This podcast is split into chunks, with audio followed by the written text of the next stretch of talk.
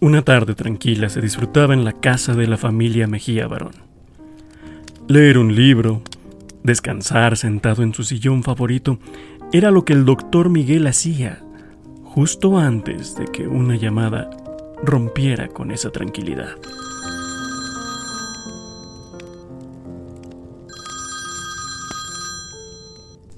Sí, diga. ¿Qué tal? ¿Qué pasó, mi polo? ¿Cómo estás? Qué gusto. Sí. Sí, hombre, sí, sí vi lo de Chucho, qué lástima. Ajá. Ok, ok, entiendo. Voy para allá. Era la llamada que sabía llegaría una vez que se anunció la salida de Jesús Ramírez del club Auriazul. La situación era incierta, pero al buscar quién pudiera salvar el rumbo de uno de los equipos históricos del fútbol mexicano, el primer nombre en la lista era de uno que había logrado formar parte de varios momentos brillantes de esa historia.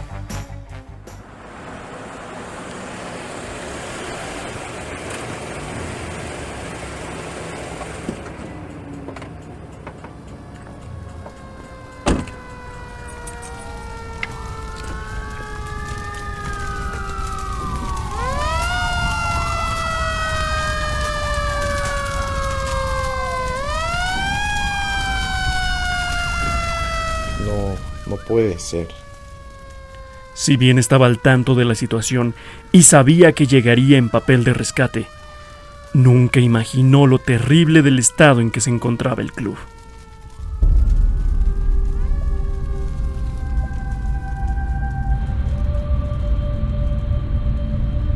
Pero ¿qué le han hecho a mi amado equipo? ¿Qué le hicieron a Pumas? Al caminar por los pasillos, solo encontraba escombros, dejos de lo que alguna vez había sido una institución con historia y orgullo, remedos de aquellos días de gloria, fantasmas de un ayer dorado, hoy opacado por el gris de las cenizas y los nubarrones negros visibles al frente. Debe haber algo, aunque sea algo que rescatar, por muy pequeño que sea. La esperanza no moría Quedaba un encuentro en casa, en pleno cumpleaños 67 del Club Universidad, ante uno de los equipos que navega sin rumbo desde hace tiempo. La última. Vamos a ver a Sepúlveda. Esperan tres ahí dentro del área o por lo menos en las inmediaciones. Decidió retrasar. Ahora sí, se acabó el partido. Se acabó el juego en el cumpleaños número 67 de los Pumas. La carrera de Caracol estaba más entretenida, más emocionante que, lo que fue este partido de, Pumas contra Chivas. Punto número uno. Poco a poco iba cayendo en cuenta. La conclusión se iba formando en su cabeza. Poco y nada para rescatar en este torneo. La única opción en puerta, dejar que todo se consuma y empezar a construir de las cenizas un proyecto que pueda volver a brillar. Lo hice alguna vez. Tengo que poder hacerlo de nuevo.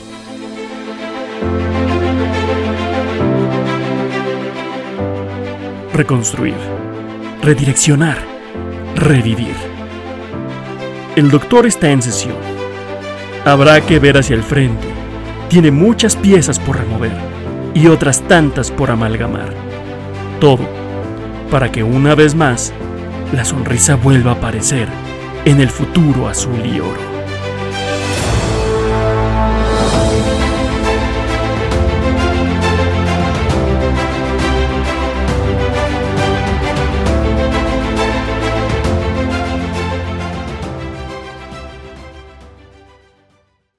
Esto es AGDG Radio la voz de la resistencia Azul.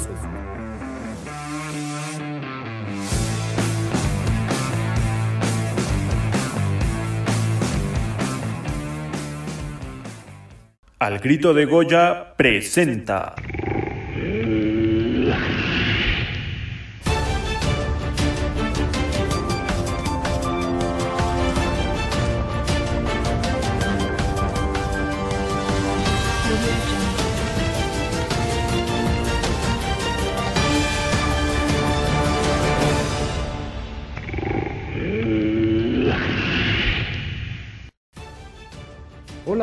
Bienvenidos al episodio 59.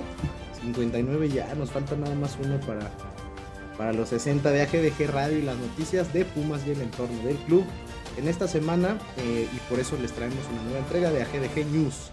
Hoy está conmigo el culpable, pues la verdad, hay que decirlo, de que la semana pasada no hubiera episodio y como se curó de COVID, pues prefirió tirarse al vicio una semana de fecha FIFA y apenas pues va saliendo de la cruda. Aquí está conmigo el Pumachi. ¿Cómo andas, amigo? Amigo, eh, te mando un gran abrazo, gracias por echarme la culpa. Y sí, la verdad es que aprovechamos la fecha FIFA para darnos un break de Notipumas, sobre todo ahora que esta semana se viene algo muy movido. Y por supuesto que me refiero a la borrachera que me voy a poner en la noche del grito. Y yo también espero, espero poder lograrlo.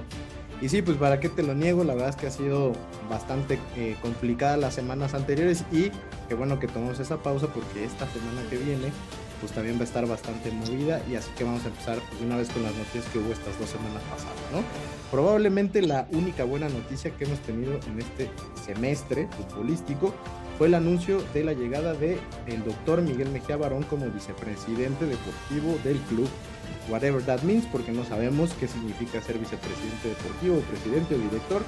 Tras 30 años fuera de la que fue su casa como jugador, el único equipo del que vistió los colores en sus 12 años de carrera, el doctor vuelve después de un paso exitoso en el otro Pumas, el de Lana.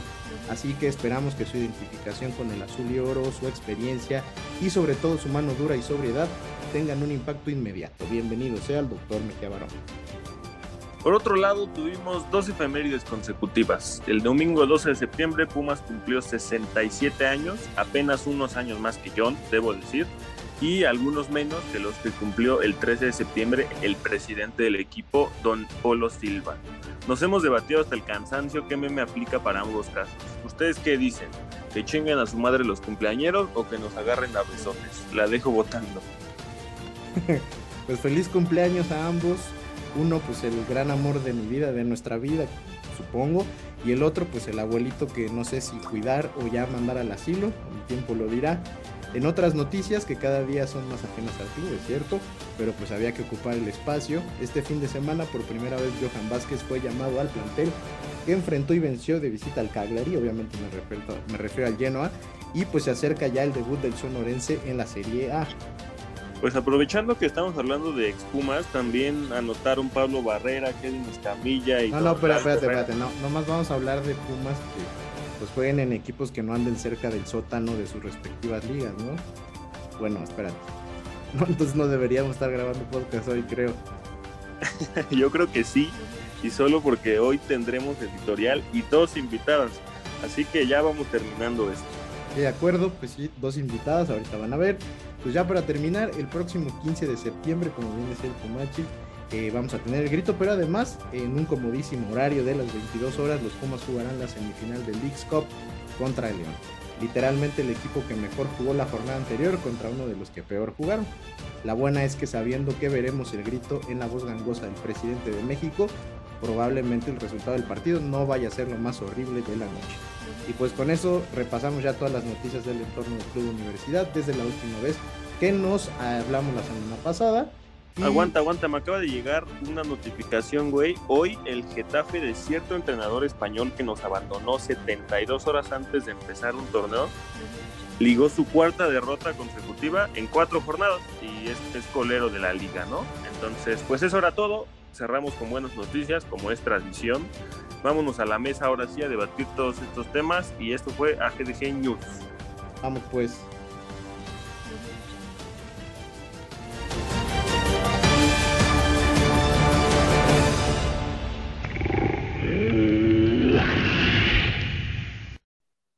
Hola, pues ¿cómo están? Bienvenidos ahora sí formalmente al episodio 59 de su podcast favorito de Pumas. Ya a estas alturas escucharon nuestra famosísima y cada vez mejor redactada y presentada sección de noticias AGDG News. Ya también escucharon la editorial, a pluma de el buen Roberto Balmori sobre la llegada de eh, Miguel Mejía Barón, como, eh, pues no sé si es director deportivo tal cual o es otra figura, pero bueno, presentado como vicepresidente deportivo, que creo que sí, realmente es la mejor noticia que hemos tenido en el semestre probablemente tenga poco impacto en lo que resta del torneo, pero bueno, en lo que sigue puede ser algo muy positivo. Y ya escucharon que está conmigo el Pumachi como siempre y tenemos, como dijimos también, dos súper invitadas. Primero voy a presentar a la que llegó primero a la sala de Zoom. Aquí está con nosotros Diane Rey, la organizadora de la más famosa quiniela de Twitter y también eh, aficionada recalcitrante del Club Universidad Nacional, que ya habíamos dicho que la íbamos a invitar y no habíamos podido porque justamente mi buen amigo Pumachi le dio flojera hacerlo, pero pues aquí estamos ahora sí. Hola, Diane, ¿cómo estás? Hola, amigos. La verdad es que justamente se me había hecho invitación en otras, en otras fechas, pero hasta ahora lo hemos podido concluir. Muy contenta, la verdad, de, de hablar de lo que más nos gusta, que es de los Pumas y de compartir espacio con ustedes y de ser la dueña de tan famosa quiniela también. también. Oye, y una pregunta. Eh, ¿Habías escuchado previamente este podcast o te vas a estrenar escuchando tu presentación? Sí, lo he escuchado en otras ocasiones. Eh, ya había tenido oportunidad de, de, escucharlos, de compartir y soy fan de las editoriales, he de decir. Eh, las editoriales son nuestro punchline, la neta. A ver qué tal, ya no han escuchado la que está estrenándose en este episodio, la escucharán. O sea, me refiero a, a Dian y a nuestra segunda invitada desde TUDN y que también ya había estado aquí, pero en un episodio que fue una edición especial y también habíamos intentado que estuviera con nosotros y no habíamos podido. Ha participado en nuestros spaces de, de, medianoche en este, que hemos tenido, participó ahí con nosotros un buen rato. Está Dani Cortés, ¿cómo estás? Hola, muy bien, saludos a todos y feliz, feliz de que me hayan invitado nuevamente a este podcast porque pues creo que todos compartimos la misma pasión por este equipo y pues me encanta, me encanta hablar ya sea para bien o para mal de nuestros Pumas. Últimamente más como en el sesgo negativo, pero ahí estamos, ¿no? Este, también ahorita vamos a aprovechar para preguntarte a ti cómo, este, bueno, primero, yo creo que sí te escuchaste cuando estuviste, ¿Has escuchado algún otro episodio de este podcast? Eh, digo, nomás es que es pura estadística, no es por nada malo. No, sí, de hecho sí me gusta mucho el podcast. Tengo muchas, este, a mis amigas, a Ale, eh, también he estado ya, Jan. La verdad es que sí soy fan. Y pues como les dije, o sea, ya siempre que haya algo de los Pumas, ahí va a estar Daniela de Metiche, siempre.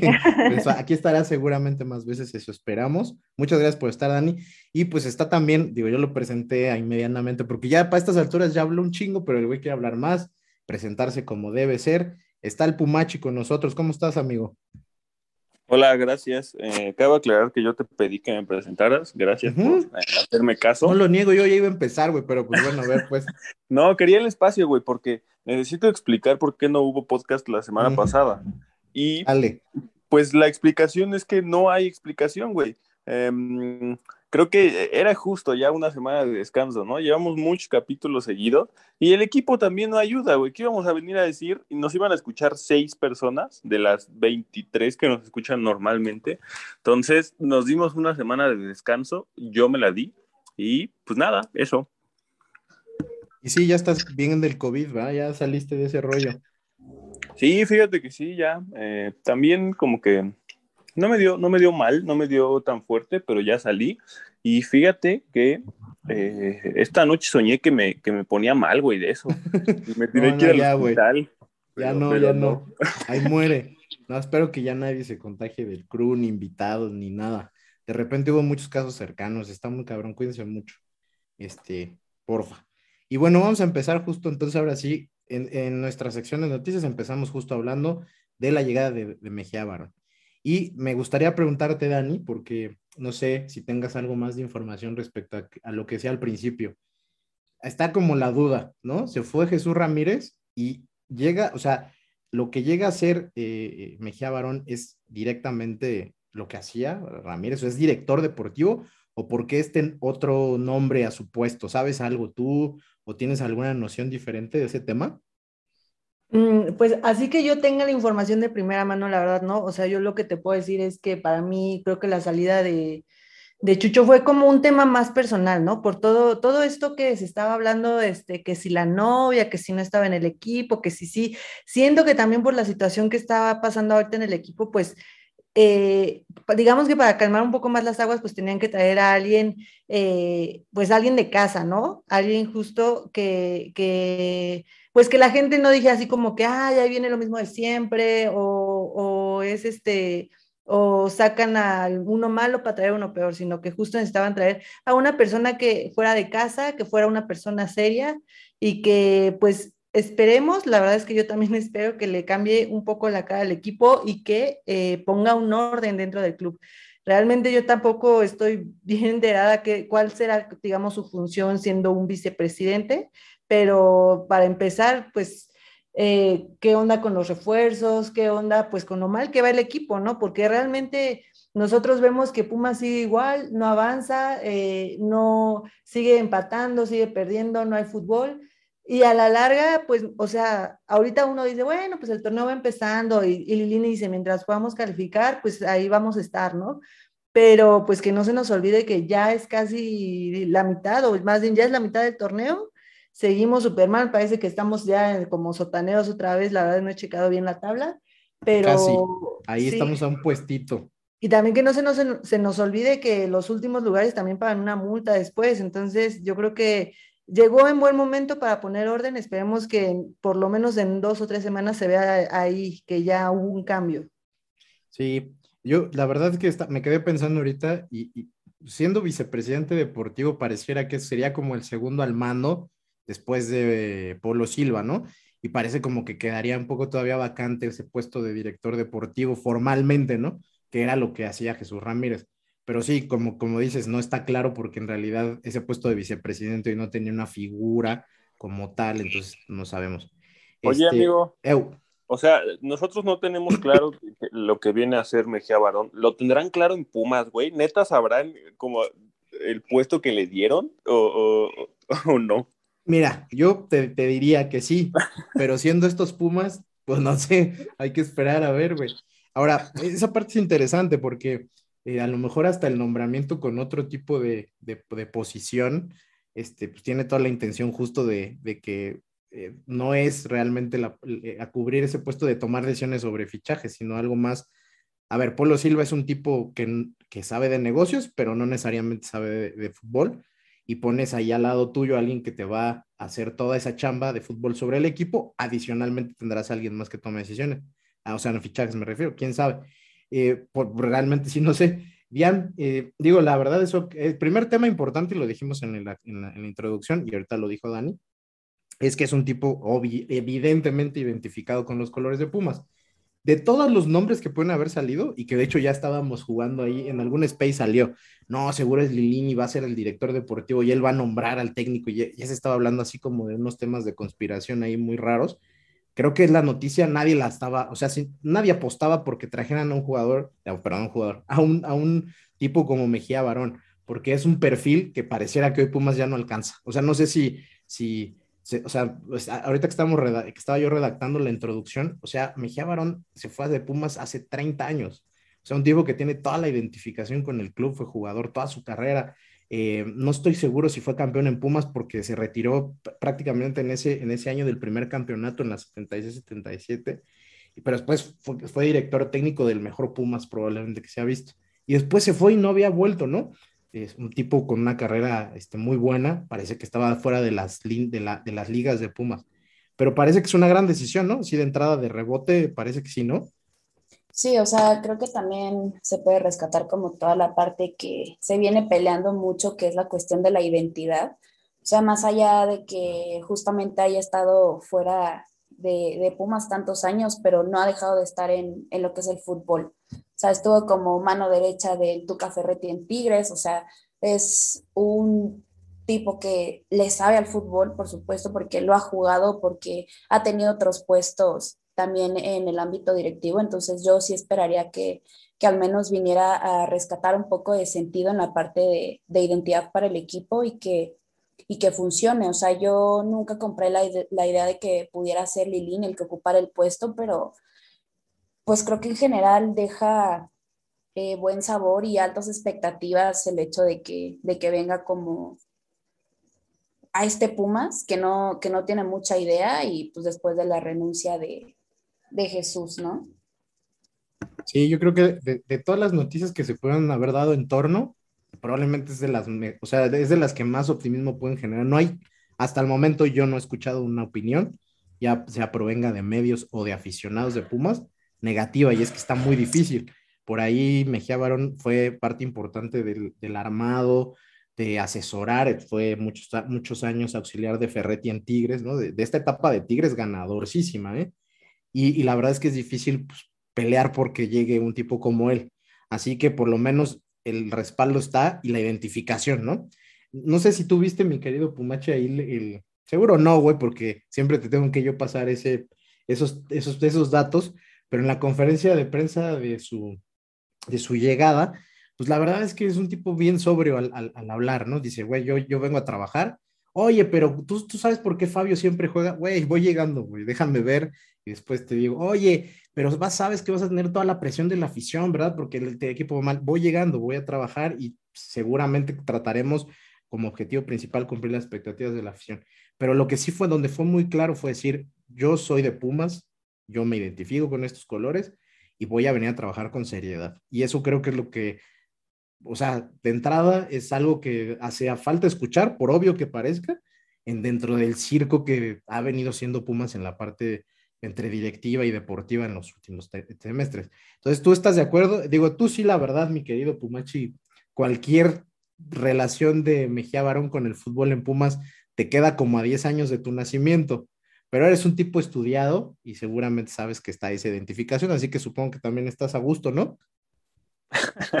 De hecho, me preparé para este podcast, güey, porque me puse un poco a leer eh, la trayectoria de, Mejía Barón, que obviamente, pues lo, escuchas, ¿no? Por ahí, pero como bien dices, no había yo nacido cuando él ya eh, usaba bastón. No, no creo, pero eh, no, no vi la conferencia, pero sí vi las declaraciones y sí vi un pedacito, no la vi completa, y a mí lo que me parece valioso, lo más valioso de su llegada, es que va a ser una figura eh, de autoridad muy grande, ¿no? dentro del, plantel, dentro de todo lo que es Pumas, yo creo que es una figura de autoridad más, más grande que Jesús Ramírez.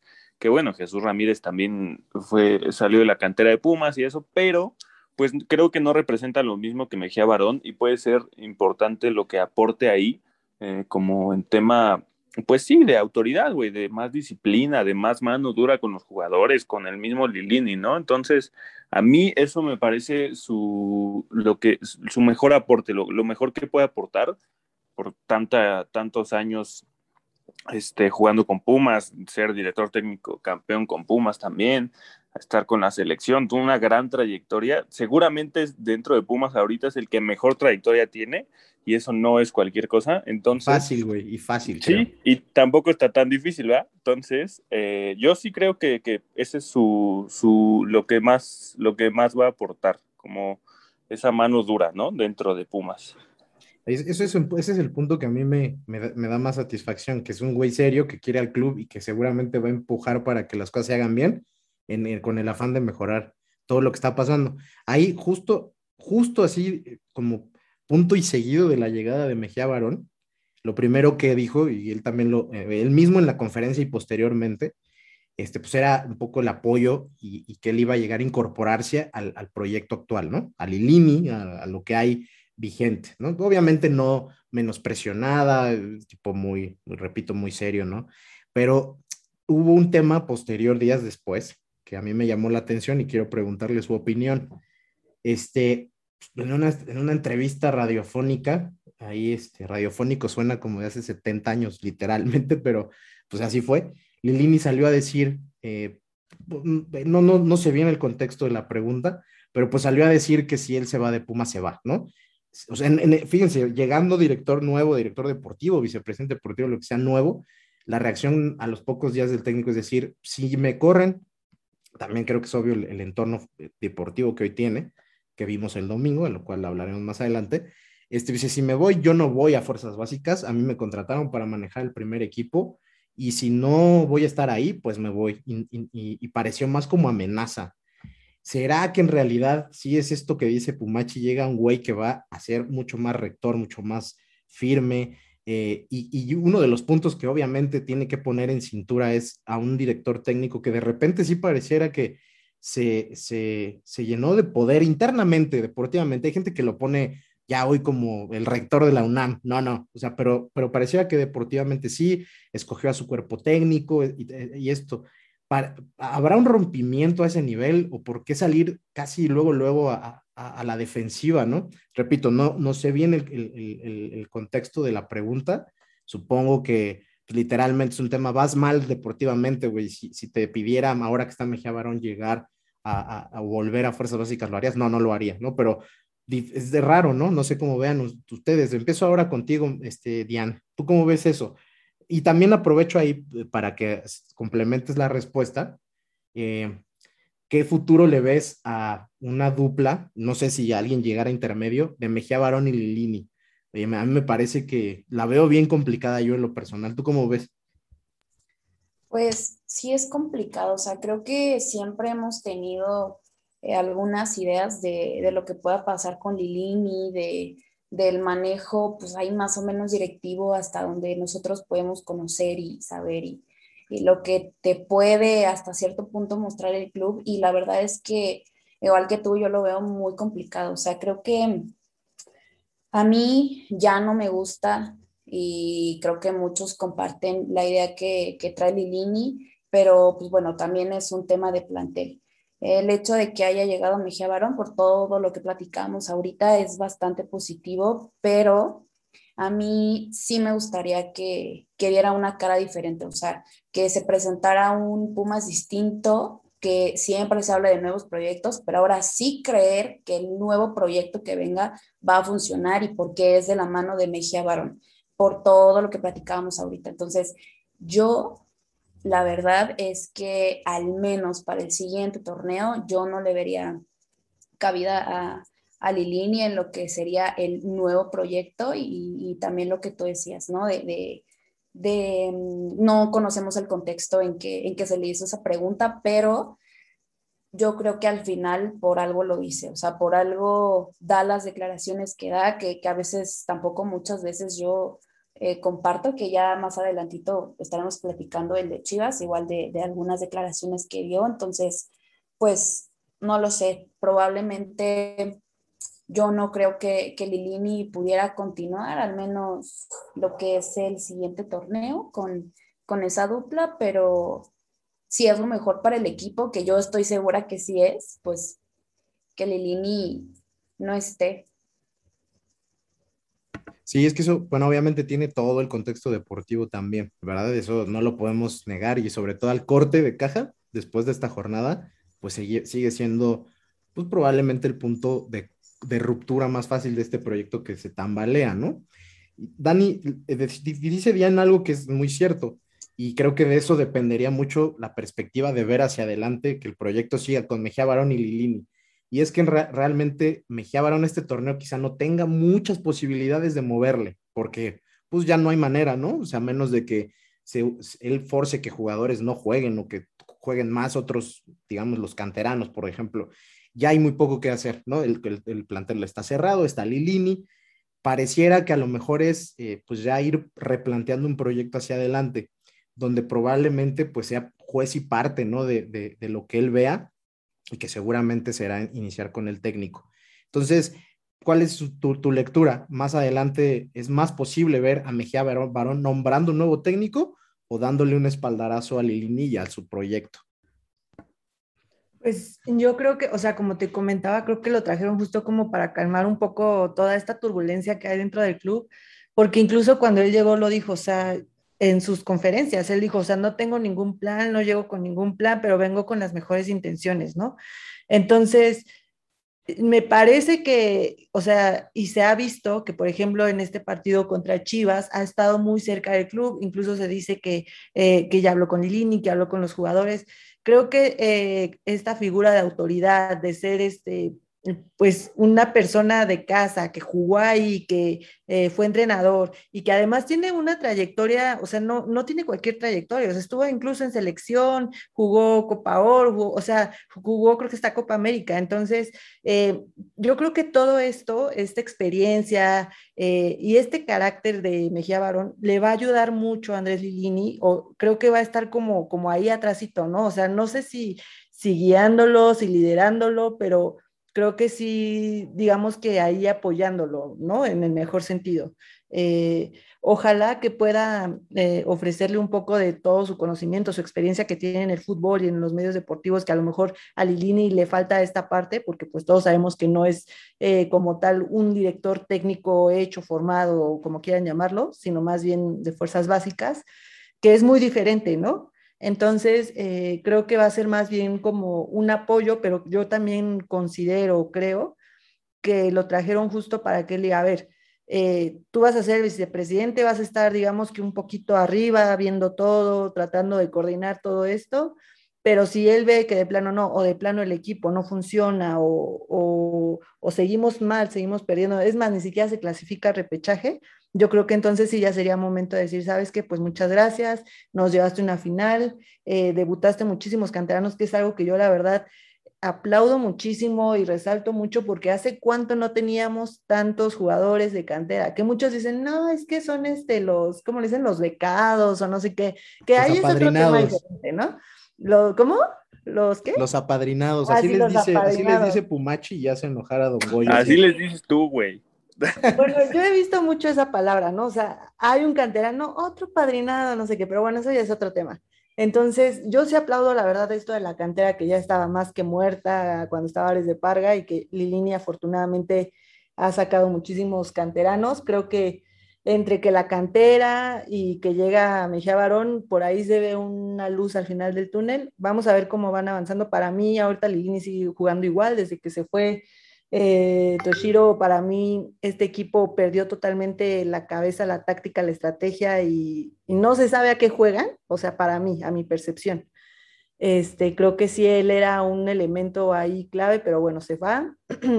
Pumas ahorita está jugando mal y pues vamos a darle tiempo al doctor, ¿no? A ver qué tal este, pues qué tal avanza el equipo, que, a ver si se empiezan a ver algunos cambios y también cómo empieza a jugar el equipo, porque Lili sale cada fin de semana a decir lo mismo, que pues sí, que juegan bien, pero que les falta el gol, pero pues al final el torneo se gana con goles, ¿no? Y no es posible que ahorita llevemos cuatro, me parece, cuatro goles en todo el torneo, cuando el torneo que llegamos a la final llevábamos a estas alturas 10, 16, no sé cuántos, ya terminamos creo con veintitantos goles.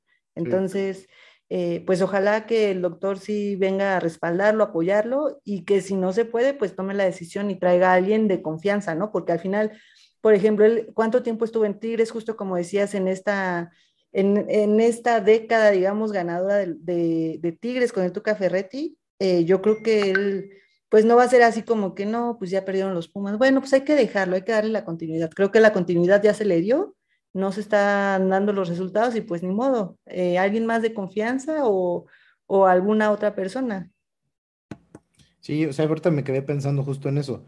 El proyecto de Tigres, por ejemplo, se basó en este tema de, literalmente, ¿no? De, tratar de copiar en lo deportivo mucho de lo que se hacía en Pumas. Y literalmente dijeron, pues tráete estos güeyes, Mejía Barón, Tuca, estuvo Sancho, y pues por mucho tiempo, aún jugadores que, o sea, ahorita nos acordamos de los recientes, eh, sobre todo extranjeros, pero en su momento, allá anduvo Campos, Suárez, eh, hasta Santillana se llevaron, a Olalde, Oteo, a todos, a todo mundo se llevaron. y, pues al final, eh, lo real, o sea, digo, los jugadores pasaron, pero lo relevante fue que el proyecto se sustentó en Ferretti y en, en Mejía Barón, que se quedó como un poquito atrás de, ¿no? Tras bambalinas, pero yo tengo claro, es más, o sea, no hay mucho más que decir, ¿no? En realidad el proyecto de, Ferretti como técnico es la instrucción de Mejía Barón, ¿no? Mejía Barón saliendo en el 91 y pues a partir de ahí convirtiendo al Tuca en un, técnico que traía toda esa escuela. Este, entonces no, no está en duda. Esa, es la, esa sería la, gran duda, ¿no? Este, ¿Qué tan metido va a estar en, lo, en la parte deportiva? Si va a estar muy metido, qué buena noticia. Si lo vamos a tener más como en la parte directiva, pero va a tener injerencia, pues ojalá también se haga de un director deportivo al perfil que él considere y, la verdad, de un, técnico, ¿no? Porque eh, realmente creo que el proyecto tenía un tiempo de maduración que inició con el torneo del, del subcampeón, del bicampeonato, ojalá no del subcampeonato, y luego pues estos dos torneos muy malos. Entonces creo que sí, el proyecto está ya cojo, es difícil que pueda recuperarse, pero hay muchas cosas que se pueden, que se pueden este, rescatar y, ahí es donde creo que traer un técnico o bueno, un, un directivo con esta visión es muy, muy importante. Eh, eh, ya muchas veces hemos hablado en podcasts anteriores y como ha estado Pumachi, pues él ha opinado porque ha estado en casi todos, eh, de, de, la dificultad que vemos de que las cosas mejoren por como decías tú, Dani, lo que vemos en las conferencias de prensa, yo sé que no son tan relevantes las palabras ahí, pero reflejan mucho de la posición que hoy tiene el técnico y de lo que refleja en la cancha. No vemos que vaya a cambiar. Es más, o sea, sí va a cambiar porque no pone un 11 nunca el güey, ¿no? Ya eso está, que ha habido factores, lesiones, COVID, yo sé, pero la realidad es que los cambios eh, de, mentalidad del técnico son los que se, se, se mantienen, ¿no? Cambios un poco eh, o muy difíciles de entender. Y si esa, esa dinámica se mantiene, pues el repechaje hoy se está empezando a alejar. Jornada 8, o sea, eh, entonces tú, mi querido Pumachi, ya para redondear el tema de la llegada de Mejía Barón a Pumas, este, tú coincides con Dian, con Dani, conmigo, de que el proyecto pues no va a seguir con él, o sea, con Lilini me refiero, que probablemente eh, el trabajo de, de, de, Mejía Barón sea más como de limpieza y de reconstrucción que de seguimiento de este proyecto? Eh, pues creo que coincido contigo cuando empezaste a hablar del tema, dijiste que iban a estar complicada su relación. Me, literalmente pasé los cinco o seis minutos que llevan hablando de esto, imaginando cómo, cómo estaría una plática entre Lilini y Mejía Barón. Yo no creo que a Chucho Ramírez Lilini se lo pendejeara o así, pero neta, imagínate que de repente le diga a, Mejía Barón, ¿qué pasó, guacho? Yo no. Y le dice Benja Barón, ¿cómo me dijiste, cabrón? O sea, neta, yo, Lilini, lo que expresa justo en sus conferencias de prensa, lo acabas de decir, es que es un tipo, pues, argentino, a final de cuentas, ¿no? Es neción, cerradón. Si, si tiene una idea, se queda con esa idea y no lo sacas de ahí. Entonces yo creo que van a chocar un poco por ahí. Eh, y, y, pues más aún si no lo acompañan los resultados deportivos, ¿no? Entonces, eh, Sí, a mí me gustaría justo que Lilini regresara a fuerzas básicas, pero no entiendo, es, es su personalidad de ser cerrado, de que ya se casó con la idea de que si no se queda en el primer equipo, se va. Eh, yo creo que su, su, mejor versión era con fuerzas básicas, por eso hay tanto canterano interesante ahorita, ¿no? Pero pues si no quiere, pues es su decisión, también no se le va a obligar y no se le puede obligar. Eh, yo sí veo una relación un poco más complicada entre ellos dos. Lilini por ser argentino, Mejía Barón porque llega a ser la figura, una figura de autoridad eh, importante. Entonces, yo sí creo que va a terminar saliendo Andrés em, y no va a regresar a Fuerzas Básicas, lamentablemente, donde mejor lo hizo. Bueno, sí, donde mejor lo hizo, porque ni siquiera fue campeón, ¿no? Donde mejor lo hizo, ya no regresó. Entonces, pues ya, yo, yo sí veo a Andrés fuera del equipo, no sé si en este torneo o terminando. Dian levantó la mano y le agradezco mucho porque la gente de que está en el podcast siempre no lo hace, se avienta y se interrumpen. Y mira, veniste a poner el orden, muchas gracias. Dime, Dian. Es que no quise interrumpir al Pumachi, pero solo es para, para secundar algo, algo que él decía, que yo creo que si hay un momento en el que Lilini podría irse como sin tanto resentimiento de, al menos de la afición, es ahora. O sea, yo creo que coincido. es el momento en el, que, en el que podría irse y a mí también me gustaría que, que regresara a Fuerzas Básicas y, y, yo creo que, pues en realidad no, nadie podría ponerse como en reproche con el equipo si, si, si saliera como director técnico regresar a Fuerzas Básicas, yo creo que sería lo mejor. Yo al menos no pondría un solo pero y, tampoco la verdad es que se me haría muy justo que, que, la afición lo hiciera. Entonces, si hay un momento en el que se pudiera ir, no digámoslo por la puerta grande, pero sí sin tanto resentimiento, yo creo que es ahora y, y muchos, yo creo que lo agradeceríamos, pero pues va de la mano justamente con todo lo que se habla de, de lo que venga a plantear Mejía Barón. Sí, sin irse 100% como villano, ¿no? Que todavía y, eso es lo que a mí me, hace ruido, porque no retomar un proyecto donde claramente los resultados se venían dando, donde formó, que es un poco el, gran tema de Pumas, no es, un, no es nada más debutar jugadores, o sea, el tema formativo es lo más importante, para cuando debuten sean jugadores hechos, que no necesiten aprender en su primer año a recibir un balón, etcétera.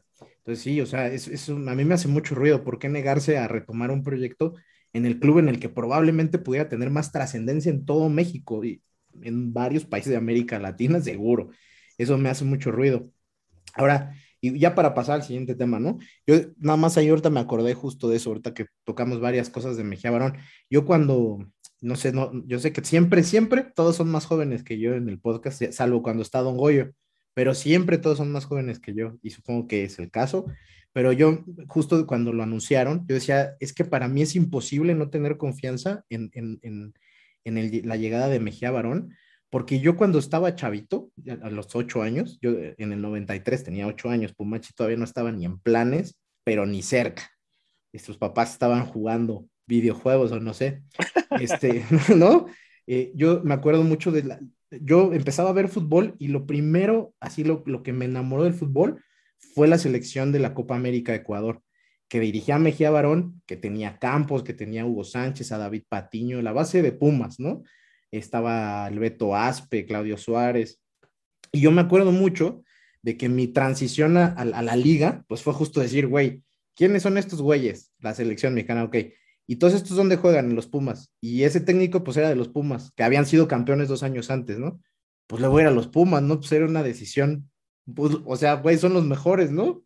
Y, me acuerdo mucho de la personalidad de Mejía Barón en el Mundial incluso, ¿no? Con todo ese desmadre de Hugo Sánchez y los cambios contra Bulgaria y lo que sea. Y, me acuerdo tanto de su, o sea, es como mi primera gran imagen de, de, un técnico, así como probablemente un aficionado del Manchester de United se acuerde de Ferguson, yo me acuerdo de este güey.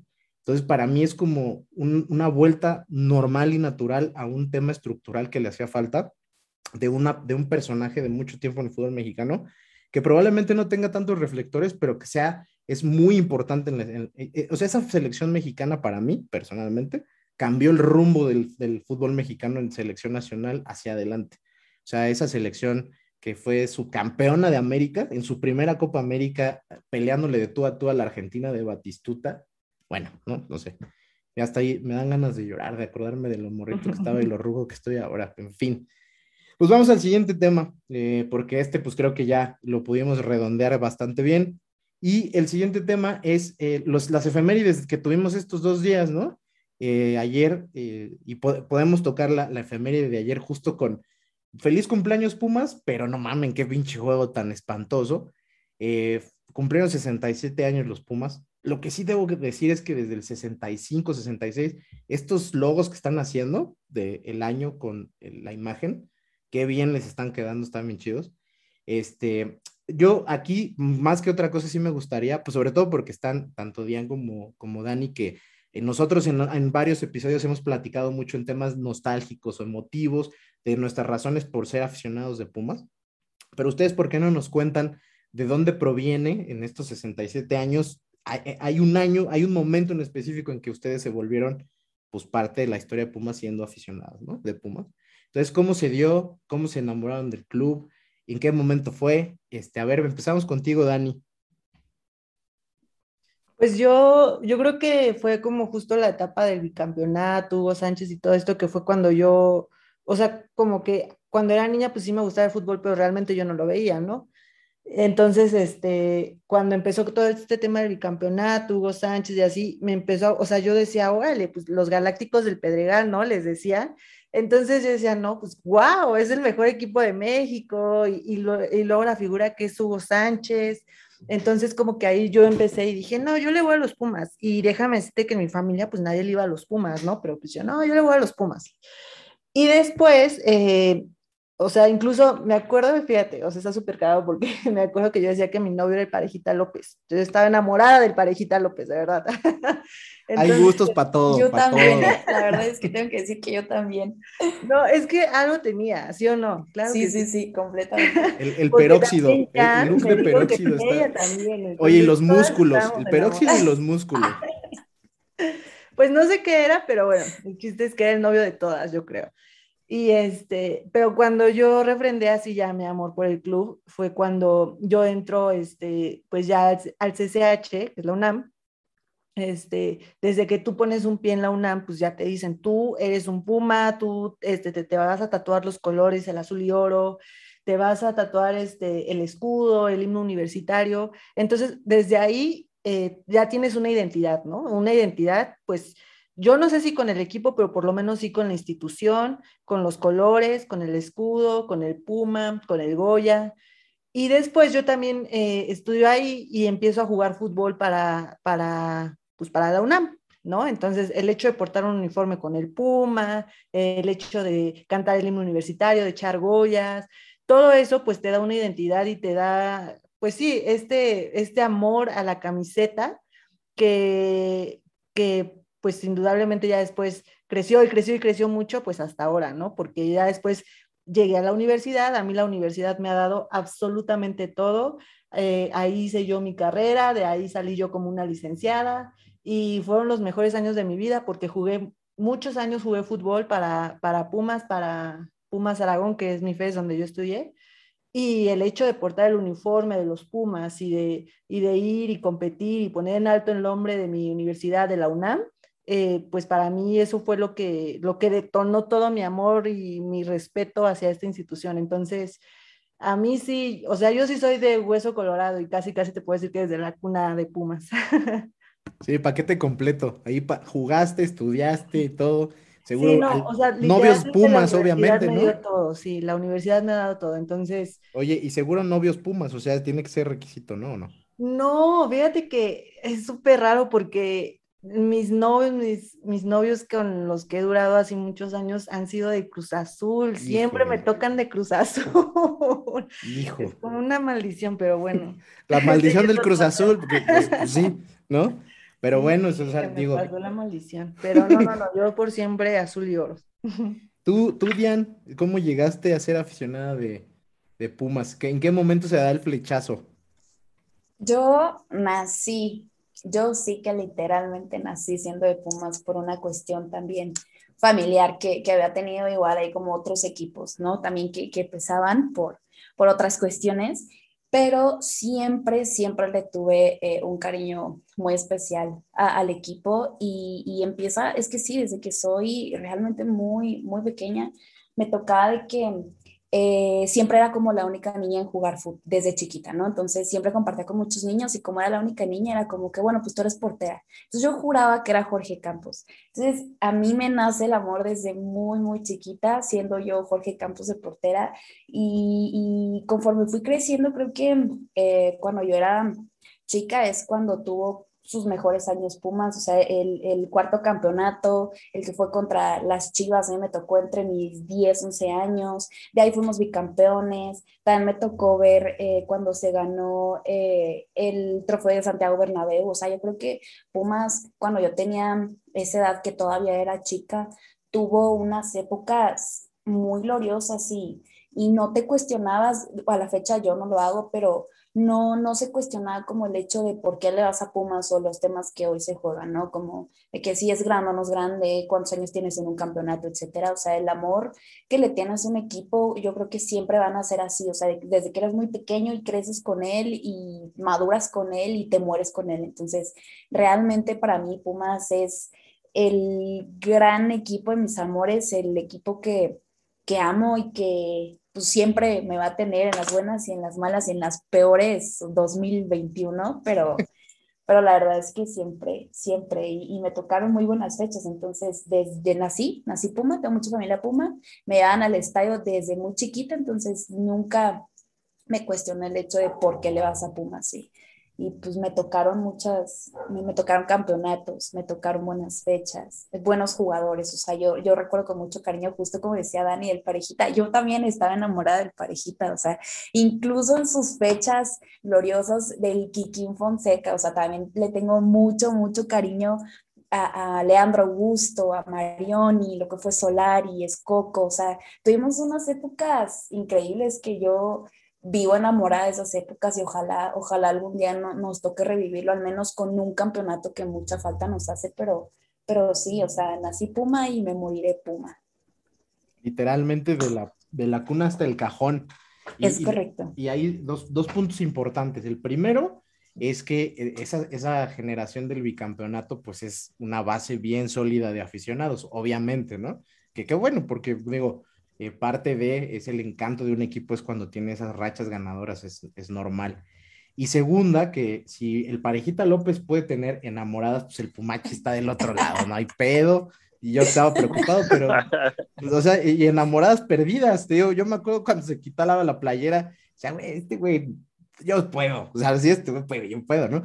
Y, y, ahora lo veo y este, todavía a sus cuarenta y tantos todavía trae peroxidado el pelo, también gran ídolo, eso sí, el pareja ídolo.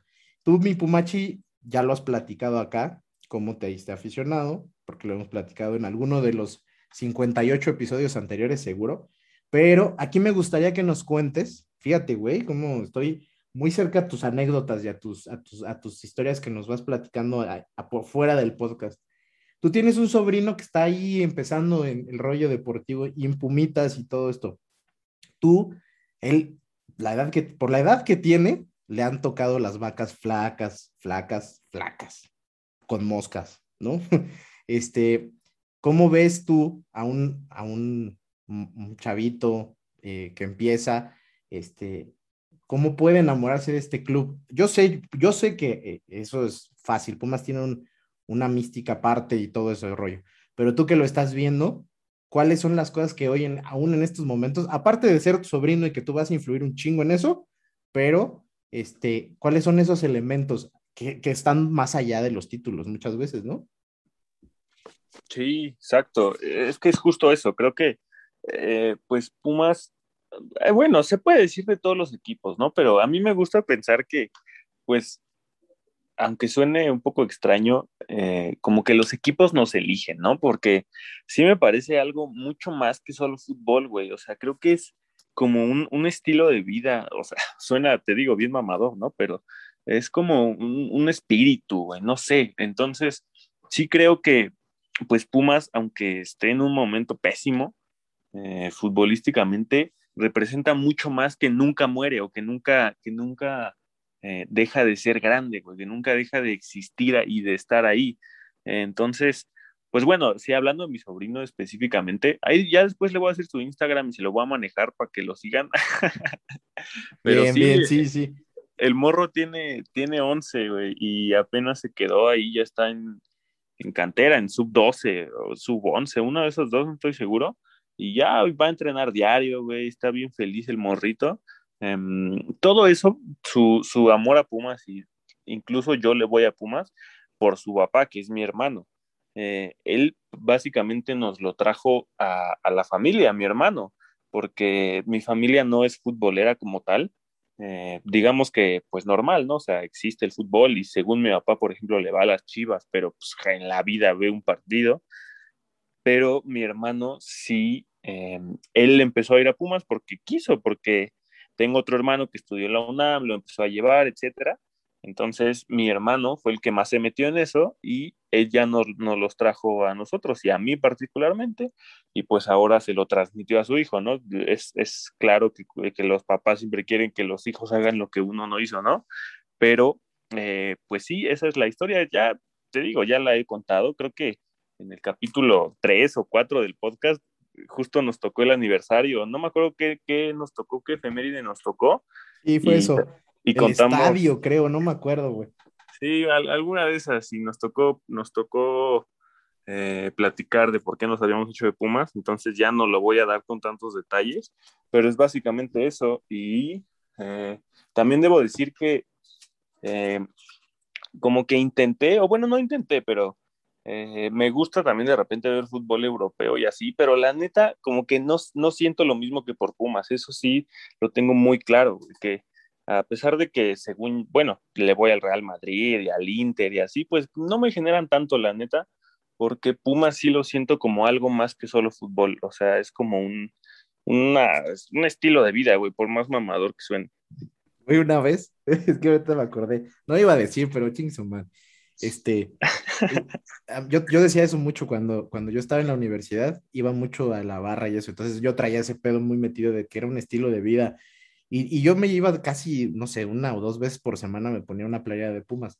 porque tengo un chingo, es lo bueno, ¿no? No, no me pensé, bueno, sí podían decirme pinche mugroso, porque pues así nos tienen que decir a nosotros, los de Puma siempre, pero este, era parte como de, o sea, no, eh, era algo más allá del fútbol, ¿no? Estaba muy cagado, pero bueno, eso no era el tema.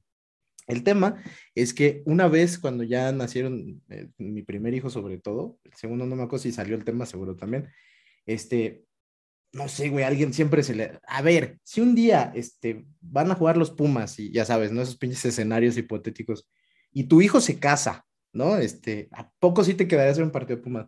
Bueno, en primer lugar, mi hijo le va a ir a Pumas y no se va a casar el día que haya un partido importante de Pumas de entrada. Pero en, segundo, eh, no sé, eso yo lo tenía claro. Luego, y en segundo lugar, este, o sea, este tema es como familiar. Yo una vez le dije a mis hijos así platicando cotorreo, que pues Pumas era como su hermano mayor. Y pues se cagaron de risa mis papás y mi esposa. No, no mames, pero así como riéndose de, ah, buen cotorreo. Que no, neta, o sea, el, el cariño y eso. Es más, es como su tío. o sea, no, no, aquí no hay duda de ese pedo, es familia. Y la verdad sí es cierto, o sea, sí tiene, o sea, lo demás me gusta, digo, igual que tú, ¿eh? Otros deportes, este, otros equipos de otros deportes también, que me apasionan en el momento del juego y eso, y cuando acaba, eh, me puedo parar e irme. Y, y, y, Pumas es un tema de toda la semana. De entrada, pues este podcast existe gracias a esas cosas, ¿no? De que no nos basta ver el partido y ayer putear y en el chat decir dos, tres madres, el lunes lo tenemos que volver a hacer y si se puede el jueves hacer un space, pues otra vez, ¿no? Y seguro va a pasar porque van a jugar el miércoles y cosas así. Es algo que, que realmente sí te, pues como que te llena ese hueco por completo de, tenemos un espacio delimitado para ser aficionados pues te lo llena al full y te queda un pedacito ahí para otras madres, ¿no? Para decir, ah, sí, el Barcelona y que la madre. Y sí, de momento pues, es importante, pero no se compara y coincido. Entonces, bueno, después de esta eh, paréntesis positivo, optimista, que siempre lo metemos aquí para después irnos a lo, a lo lúgubre de lo que es la realidad del equipo, pues ayer del partido, realmente yo los reto que platiquemos del partido. O sea, creo que ha sido, yo realmente ayer sí me sentí muy decepcionado del fútbol que estaba viendo. O sea, dije, güey, he visto partidos de Pumas Tabasco que son malos. Eh, bueno, este torneo no tanto, pero en, jugando en Villahermosa, que mil veces mejores que el Bodre de ayer. Qué triste ver que dos equipos que en realidad deberían ser protagonistas, ¿no? Que deberían competirle a los del norte, al América, están ahí de relleno, haciendo el ridículo, ¿no? Partido desangelado, donde el 0-0 pagaba, ¿cuánto pagaba en vez este Pumachi menos 75 mil? No sé, el 0-0 era, puta, era obvio, ¿no? Es muy triste que, que, esa sea la realidad de dos equipos que hace unos años, en la, en la final de 2004, como decía Dian, pues dieron un, un, un torneazo ambos y luego una final muy pasional y todo, ¿no? Qué tristeza. Este, pero bueno, tenemos que, porque es parte, digo decir, porque nos pagan, claro, nos paga nadie aquí, nomás es cotorrear, pero qué tal el, el, lo, que, lo que nos dejó el partido y sobre todo vamos a hablarlo del lado de tratar de sacarle algo positivo. Yo aquí empiezo con Dani porque ya empezó ya platicando ese tema. Eh, dentro de todo esto, este oscurantismo que es el fútbol de Pumas actualmente, qué, qué, qué, qué bueno poder después, acabando el partido, decir, bueno, mira, dos jugadores eh, de cantera debutaron y mira qué bien lo hicieron. O sea, me gustó mucho, digo, lo de, lo de, lo de Pablo Benevendo ya está muy platicado, pero ahorita quien tenga algún datillo por decir, adelante. Pero qué buen partido. O sea, no le ponemos ningún pero yo, al menos no le pongo ningún pero a su actuación. Después, a nosotros tenemos a Don Goyo por acá que siempre nos habla mucho de los canteranos y nos había cantado mucho el tema de Alec Álvarez bueno, buena incorporación del chavo, ¿no? Este, con lo poquito que estuvo, uno le ve más eh, facha al menos de futbolista que, por ejemplo, a Saucedo, ¿no? Personalmente. Y esas son de las buenas noticias, Dani. Este, difícil pronosticar cosas buenas con el nivel que se vio, o sea, cosas buenas de corto plazo, el partido del miércoles, la próxima semana, donde además vamos a tener dos o tres partidos consecutivos de visita que pintan bien complicados, ¿no? De entrada Tigres de América.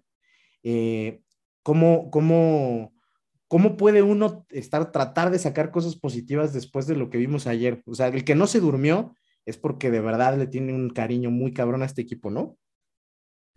Sí, justamente porque la verdad es que sí fue súper, súper triste. O sea, a mí me encanta ver los partidos de Pumas. Yo, si te soy sincera, trato de verlos todos. El de la semana pasada no lo vi porque andaba de vacaciones súper desconectada, pero trato de verlos todos, de grabarlos y, volverlos a ver y analizarlos.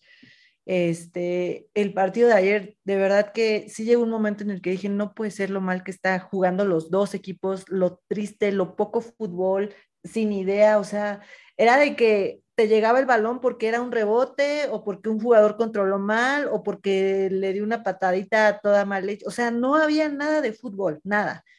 Pero bueno, eh, al final, pues siempre trato de rescatar lo bueno, no me gusta mucho como resaltar tanto lo malo, sino buscar el lado bueno, el lado positivo, que para mí fue justo esto, ¿no? El debut de dos jugadores dos jugadores que pues ya no están tan jóvenes, pero pues que al final te pueden aportar, ¿no?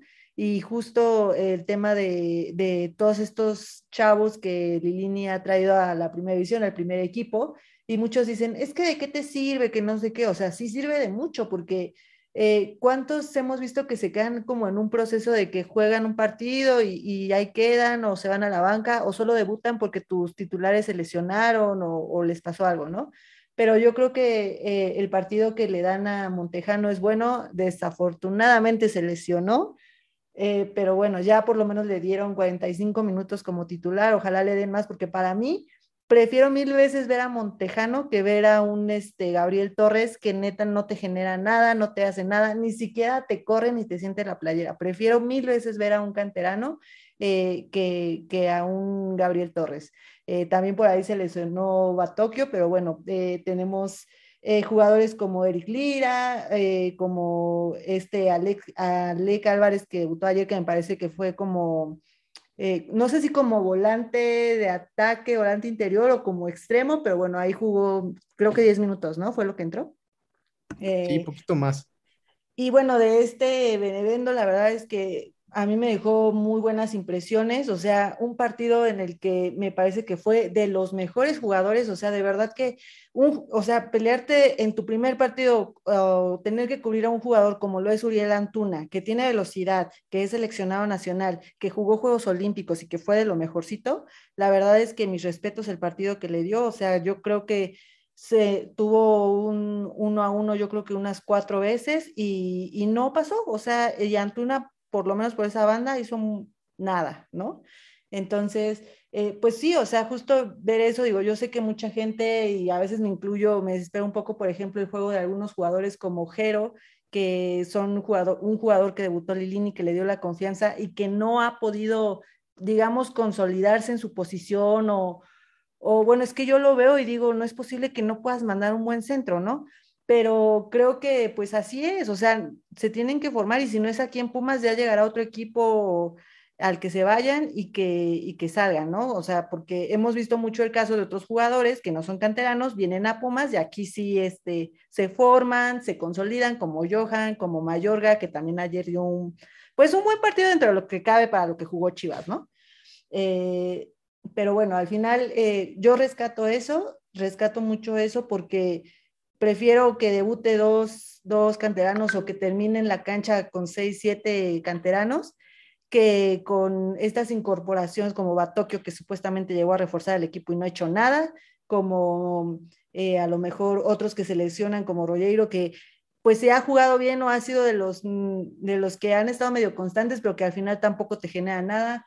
Saucedo ayer muy mal, o sea, sí te juega, sí, yo creo que en, en, ataques de los que te genera un poquito más, ayer como que no estuvo dinero, pero él medio generó, pero al final no definió y nadie de los que estaban definió, ¿no? O sea, desde el minuto uno, Jero mandó un centro que había tres, tres jugadores ahí frente al arco y ninguno la pudo meter, entonces... Eh, pues yo rescato solo esto, el tema de los canteranos. También dije que venía a defender al Hermoso porque por ahí me dijeron que era un fraude y no sé qué, híjole, no sabes, o sea, yo vi eso y dije, ¿qué les pasa? ¿Cómo se atreven a decir que al es un fraude? Pero bueno, eh, ya vimos ayer lo de Benevendo, le puede dar ahí un, un, buen, este, le puede dar una buena, mm, ¿cómo se dice? Eh, crear este, competencia. Competencia interna, sí, seguro. que le hacía falta. Y, y, También falta que supone que ya Carlos Gutiérrez ya va un poquito de salida de esa lesión y ojalá se incorpore pronto. Y pues nada, como siempre lo de Fabio Álvarez, ¿no? Que ya este, yo creo que ese sí es becado o apadrinado, como le dicen, porque no, sigo sin entender Ayer creo que no jugó tan mal como otras veces, pero igual jugó, o sea, todos están igual, ¿no? Pero siempre voy a apoyar que se juegue o que se metan o se debuten jugadores de cantera, que, que pues estos refuerzos que traen de tercera, cuarta división de Brasil, como Washington Grosso, que a mí me da muy buenas impresiones, pero que no es posible que ya es la jornada 8 y todavía no te puedes adaptar. O sea, ya no estamos para eso. ¿Hasta cuándo te vas a adaptar? ¿Para que quedemos fuera del repechaje? O sea, no. Entonces, ¿qué caso, no? Sí. ahorita vamos a tocar, vamos a desmenuzar varios de esos temas. Primero, voy a pasar con, con Diane para nada más como igual eh, tratar de sacar eh, qué, qué, qué visión positiva se puede ver después de lo de ayer, que repito, debe ser debemos estar casi en lo mismo, porque este tema de, la cantera, lo bueno que puede tener es que a futuro eh, podamos deshacernos de mucho del cascajo que hay, que es muy, muy malo. O sea, eh, realmente, digo yo, quitando a Corozo, yo me deshago de todos los demás, honestamente. Este, no, no, me, parece que, no me parece que sea necesario y, seguro te cuesta un poco más, ¿no? Que, mantener a un canterano de recién incorporación al primer equipo, estoy muy seguro de eso. Entonces, eh, ¿tú cómo, cómo viste el eh, ¿cuál es lo rescatable? Eh, yo, una cosa que sí puedo decir, no sé si estés de acuerdo, es que en este duelo de inválidos parecía que nos lo íbamos a llevar nosotros, ¿no? Mira, John, la verdad es que por más que yo le intente buscar y rascar y rebuscar, no le veo el lado positivo al Pumas actual y mucho menos al partido de ayer. O sea, justo, justo lo dijiste, o sea, creo que fue un partido de inválidos, o sea, hay, hay cosas que, que aún a mí no me logran encajar, o sea, cómo es que siendo un futbolista profesional, cómo es que eh, habiendo, ay, no sé, tener tanto tiempo para entrenar siendo futbolista profesional, tengas una jugada como justamente la de el minuto uno, donde Jero de por sí nunca te centras. Tienes una que te centra y se le pasa a Fabio, se le pasa a Meritao y Saucedo tampoco logra como acomodarse para poder hacer un buen remate, dices, güey, estás viendo que no tienes jugadas, estás viendo que no generas eh, cómo es realmente el mal juego del equipo y te das el lujo de fallar unas como esas. Igual, eh, Fabio, que tampoco es tema nuevo el hecho de que Fabio Álvarez parece que no tiene piernas, pero que te pones en uno contra uno con Gudiño y Gudiño, o sea, Gudiño, que tampoco te para nada y la fallas enfrente del arco, creo que da mucha impotencia, o sea, es, es mucho el coraje de ver que antes platicamos como eh, puras cosas positivas o como el hecho de por qué le vas a un equipo y que logra rescatar como ese sentimiento de, irle a un equipo, pero se te presentan partidos, ya no hablar de todo lo que viene siendo este torneo, el torneo pasado, o sea, el, el partido de ayer, perdón, es inaudito, o sea, como lo que se te viene presentando como un llamado clásico joven y vengas y hagas un partido de estos, la verdad es que no, no lo entiendo, da, da mucho coraje eh, dentro de lo rescatable, si es que te diga algo, si es que quieres que te diga algo positivo, es, es también justamente eh, el debut de, de estos canteranos. Yo en algún otro podcast lo venía platicando de Pablo Benevendo porque lo había visto yo en Pumas Tabasco y me parece un jugador, eh, si no bueno, que tiene mucho que aportarle al equipo. O sea, yo creo que es de esos pocos jugadores de cantera, porque yo personalmente no creo en el proyecto de la cantera y tampoco creo que, sean jugadores que te vengan a rescatar el equipo ni vengan a resurgir lo que es la cantera con, con lo que podemos ver hoy, o sea, cero que ver, pero sí, sí es un jugador que creo que viene completo, que creo que no viene tan mal formado en el sentido de decir que, que hay veces que cuando se les da la oportunidad a muchos jugadores en, en la primera división no la arman, no la logran, tienen muchos errores. La verdad es que no dudo que, que, si él continúa en este proyecto de primera división, no dudo que vaya a tener algunos errores, pero la verdad es que yo lo veo bastante completo, al menos como lo pude ver en Pumas Tabasco, creo que, creo que viene, viene bien. Eh, también de Alec, que yo creo que al ratito que hable el Pumache le va a echar muchas flores, me gustó también, o sea, creo que también para el partido que tuvimos, el equipo que se tenía creo que no, no lo hizo mal tampoco, pero pues falta mucho. O sea, yo sí soy consciente de que tal vez no le puedes exigir lo mismo a un jugador que viene de tu cantera como, como a un extranjero o, alguien que ya tenga una trayectoria en primera división, pero sí creo que es importante que, que siempre se sepa que si se les está dando la oportunidad, la gente espera que rindan, o sea, que, que el equipo se vea mejor y pues, para que puedan defender como, como general su puesto en, en primera y si no, descartados. O sea, yo tampoco creo que sea muy necesario darles mucha chance porque no, si estás ahí es por algo, entonces aprovechalo y si no lo aprovechas, pues bueno. Y hablando de extranjeros, pues un poco triste lo de nuestros extranjeros, que ayer tampoco estuvieron este, pues, tan finos como ya es un poco de costumbre, pero pues tampoco Chivas viene bien, entonces yo sí, hablando de la famosa quiniela, yo sí le fui a un 0-0, entonces le atiné al marcador porque creo que sí se esperaba que fuera un partido bastante flojito, justo como lo vimos ayer, pero, pero bueno, o sea, eh, retomando el comentario que tú hacías antes de darme la palabra, que Puma se lo puede haber llevado, fíjate que sí tuvo posibilidades, creo que sí se pudo haber ganado el juego al menos por 1-0, pero a mí me dio mucho coraje que cuando Chivas estaba haciendo cambios de posición por posición, Pumas echó para atrás. O sea, no estabas viendo a un Chivas que estuviera encima de ti, no era un equipo que pudieras ver, que te pudiera ganar el equipo, al menos no por 30 minutos, y decides como encerrarte y digo, yo sé que no, que esa puerta cerrada, el, los partidos ahorita en, CU, que no, que no hay afición, pero pues al final de cuentas es tu casa, es tu estadio. Y vienes y te paras así, no, no sé, tengo la verdad, creo que ya mucho coraje acumulado de todo lo que viene siendo ese torneo, pero pero pues en general eso podría solo rescatarlo de los canteranos, que me pareció decente. Em, ya después veremos cómo es que sigue esta racha de, de dinero ahora que, que, vuelva justo al partido que tenemos de, de media semana de la Cup. Entonces, pues ver, ver cómo pinta, pero no sé, un poco decepcionada, tal vez muy en el fondo se esperaba que pudiera ser un partido diferente, tal vez se esperaba que, que de alguna forma Pumas pudiera resurgir un poquito ya estando a, medio torneo y, pues obviamente pensando en, en, clasificar al menos un repechaje que la verdad es que siendo muy sincera y espero no me tiren mucho, pero que yo quisiera que no se diera porque pasa lo mismo, o sea, cuando se alcanza al menos un repechaje, se piensa como, bueno, mínimo, ya estamos en repechaje, pues podemos ver qué surge de eso y entonces ya no hay cortes y todo sigue igual.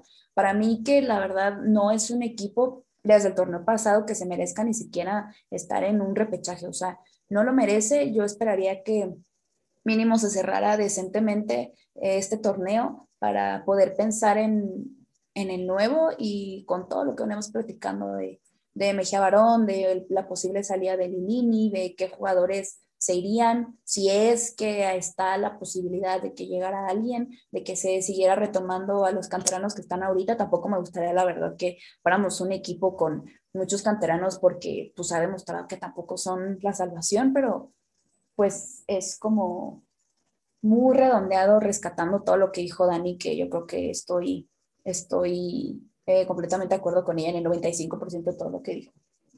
Y tenía la mano levantada, Dani. ¿Vas, a, ¿Vas a intervenir?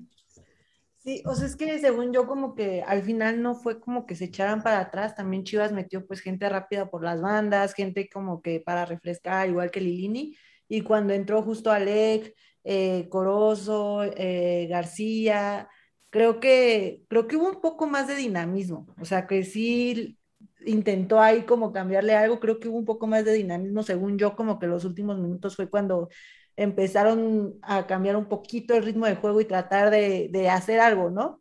Eh, solo eso, o sea, creo que ahí sí, no siento yo que se hayan echado para atrás, tal vez fue como un poco que cambió eh, esta estructura por todos los cambios justo que hubo y porque pues obviamente tenías gente como como Fabio y así justo lo que decías, ¿no? De que a mí también se me hace increíble cómo es posible que no haya definido las que tuvo, o sea, que eran al menos yo creo que, sí, no, no quiero desmilitar la, la, tajada de Budiño, pero yo siento que sí tenía mucho espacio para poder definir al poste, para hacerle un pique o no sé, pero realmente dije, no puede ser posible que tu 10 no tenga esa definición y no haya podido meter esas que tuvo. O sea, sí, ahí sí, yo también hice un buen de coraje, que también Chivas falló, ¿eh? O sea, Chivas, este, este Cisneros, me parece que fue el que de plano ya se había llevado a Julio y no pudo tampoco definir pero pues sí, yo también lo definiría como un partido muy, muy, muy, muy malo. O sea, malísimo. Lo peor de todo es que ahorita se viene justo la semifinal de la League Cup.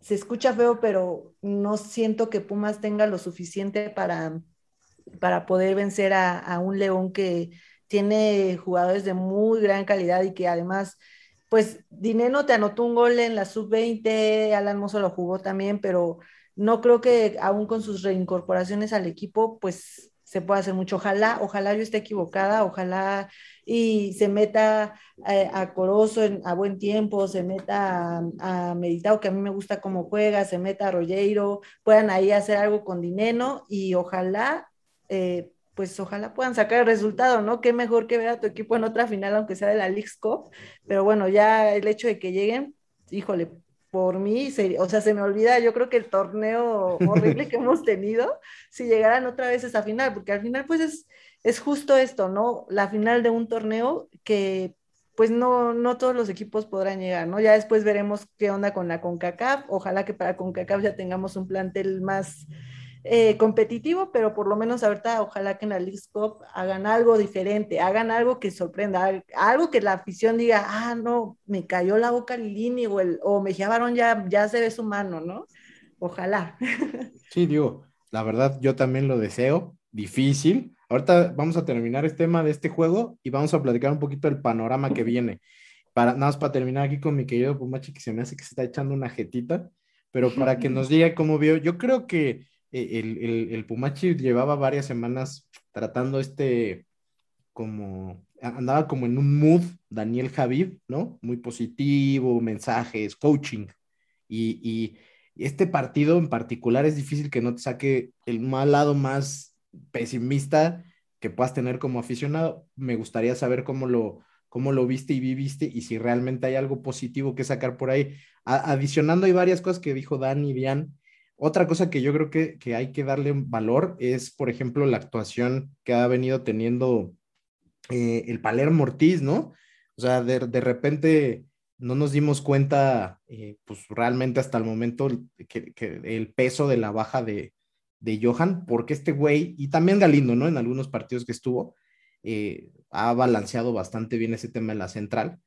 Y, la verdad es que pues, creo que sí, güey, al final, y tú y yo estuvimos en, el episodio posterior al partido que se ganó con Puebla, hubiera sido algo parecido, ¿no? O sea, hubiéramos ganado con una de esas de Fabio o con la del primer, que ya mencionó tanto Dani como Dian, que es la mejor jugada que ha hecho Pumas probablemente en el torneo, y la hicieron Fabio y Jero, así de cabrón, es el pinche, el, el tema este de que el viajero temporal hizo un desmadre, bueno, pues eso pasó, y ese centro en otro momento yo pienso cualquier güey pudiera haberlo metido, le pasó cerca a Montejano, luego no sé qué quiso hacer eh, Meritao, y luego eh, Saucedo, que es derecho, pero juega por la izquierda, le cae de izquierda y hace todo lo posible por cambiarse de perfil.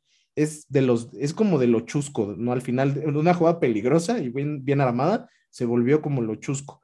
Y entonces nos damos cuenta que si se hubiera ganado con ese gol, hubiéramos dicho hoy, son tres puntos súper necesarios, muy importantes de lo que siguen, salirnos de la parte baja de la tabla, pero como no se da el resultado, que al final ahorita es lo que debe, lo que pesa más es que se gane como sea, pues la verdad es que eso no, no, no sé, te genera pues mucha, mucha más eh, negatividad de la normal, a menos que sigas en el, en el mood muy positivo, güey.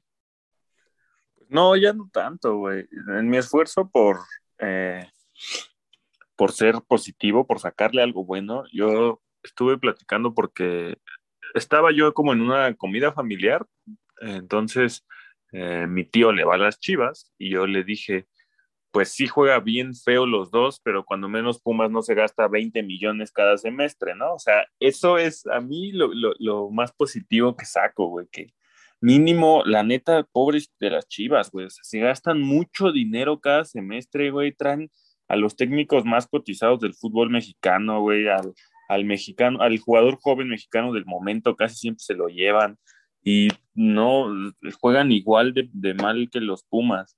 Em, sí, lo, otro bueno me lo ganaste, iba a decir también de Ortiz, que la neta, pues cumplidor y, ya, o sea, es, de lo mejor en ese torneo, curiosamente, ¿no?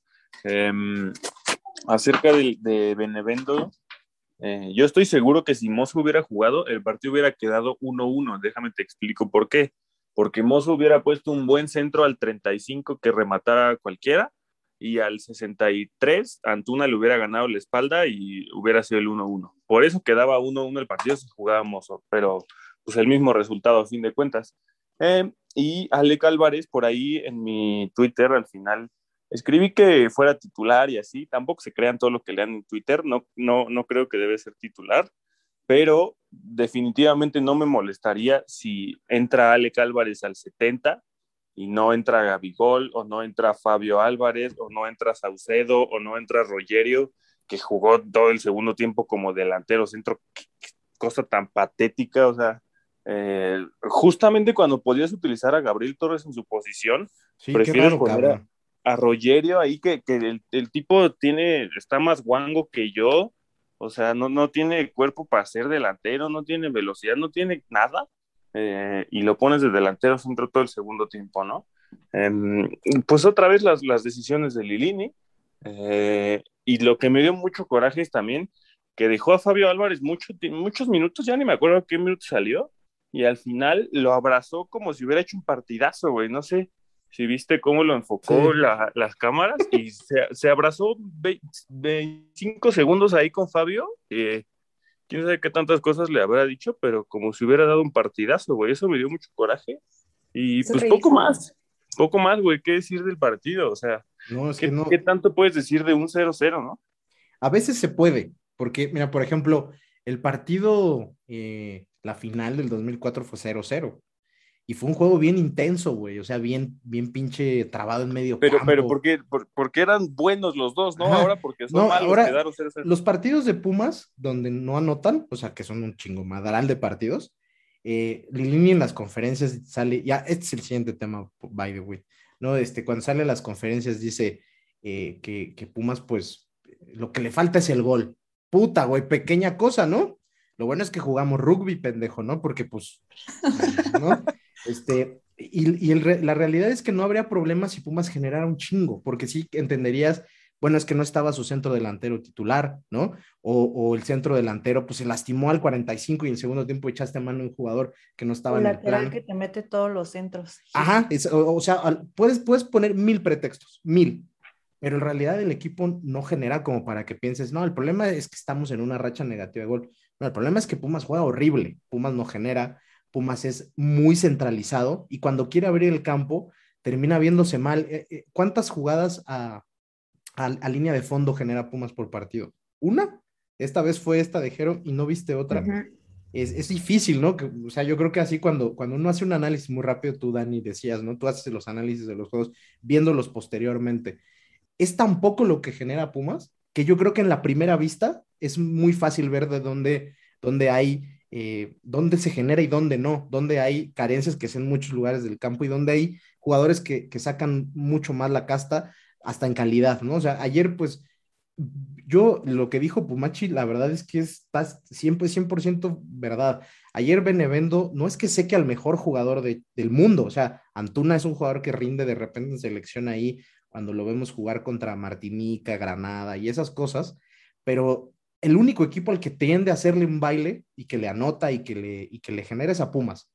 Y ayer Benevendo hizo un trabajo muy limpio porque se dedicó a marcar. Benevendo no centró una sola vez, pero es que la verdad es, Pumas juega con línea de cuatro, no jugamos con carrileros, que nuestros, que nuestros laterales marquen, y ya luego nos preocupamos porque se genere adelante y tengamos dos exteriores de calidad, no sé.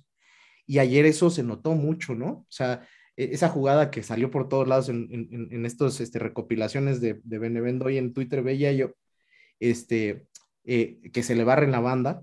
¿Cuántas veces hemos visto que, que Mozo en esas jugadas ni siquiera está en su posición? Porque viene de hacer una jugada arriba, un centro, decían hace dos transmisiones, lleva 90 centros Alan Mozo. Y Pumas lleva tres goles, ¿no?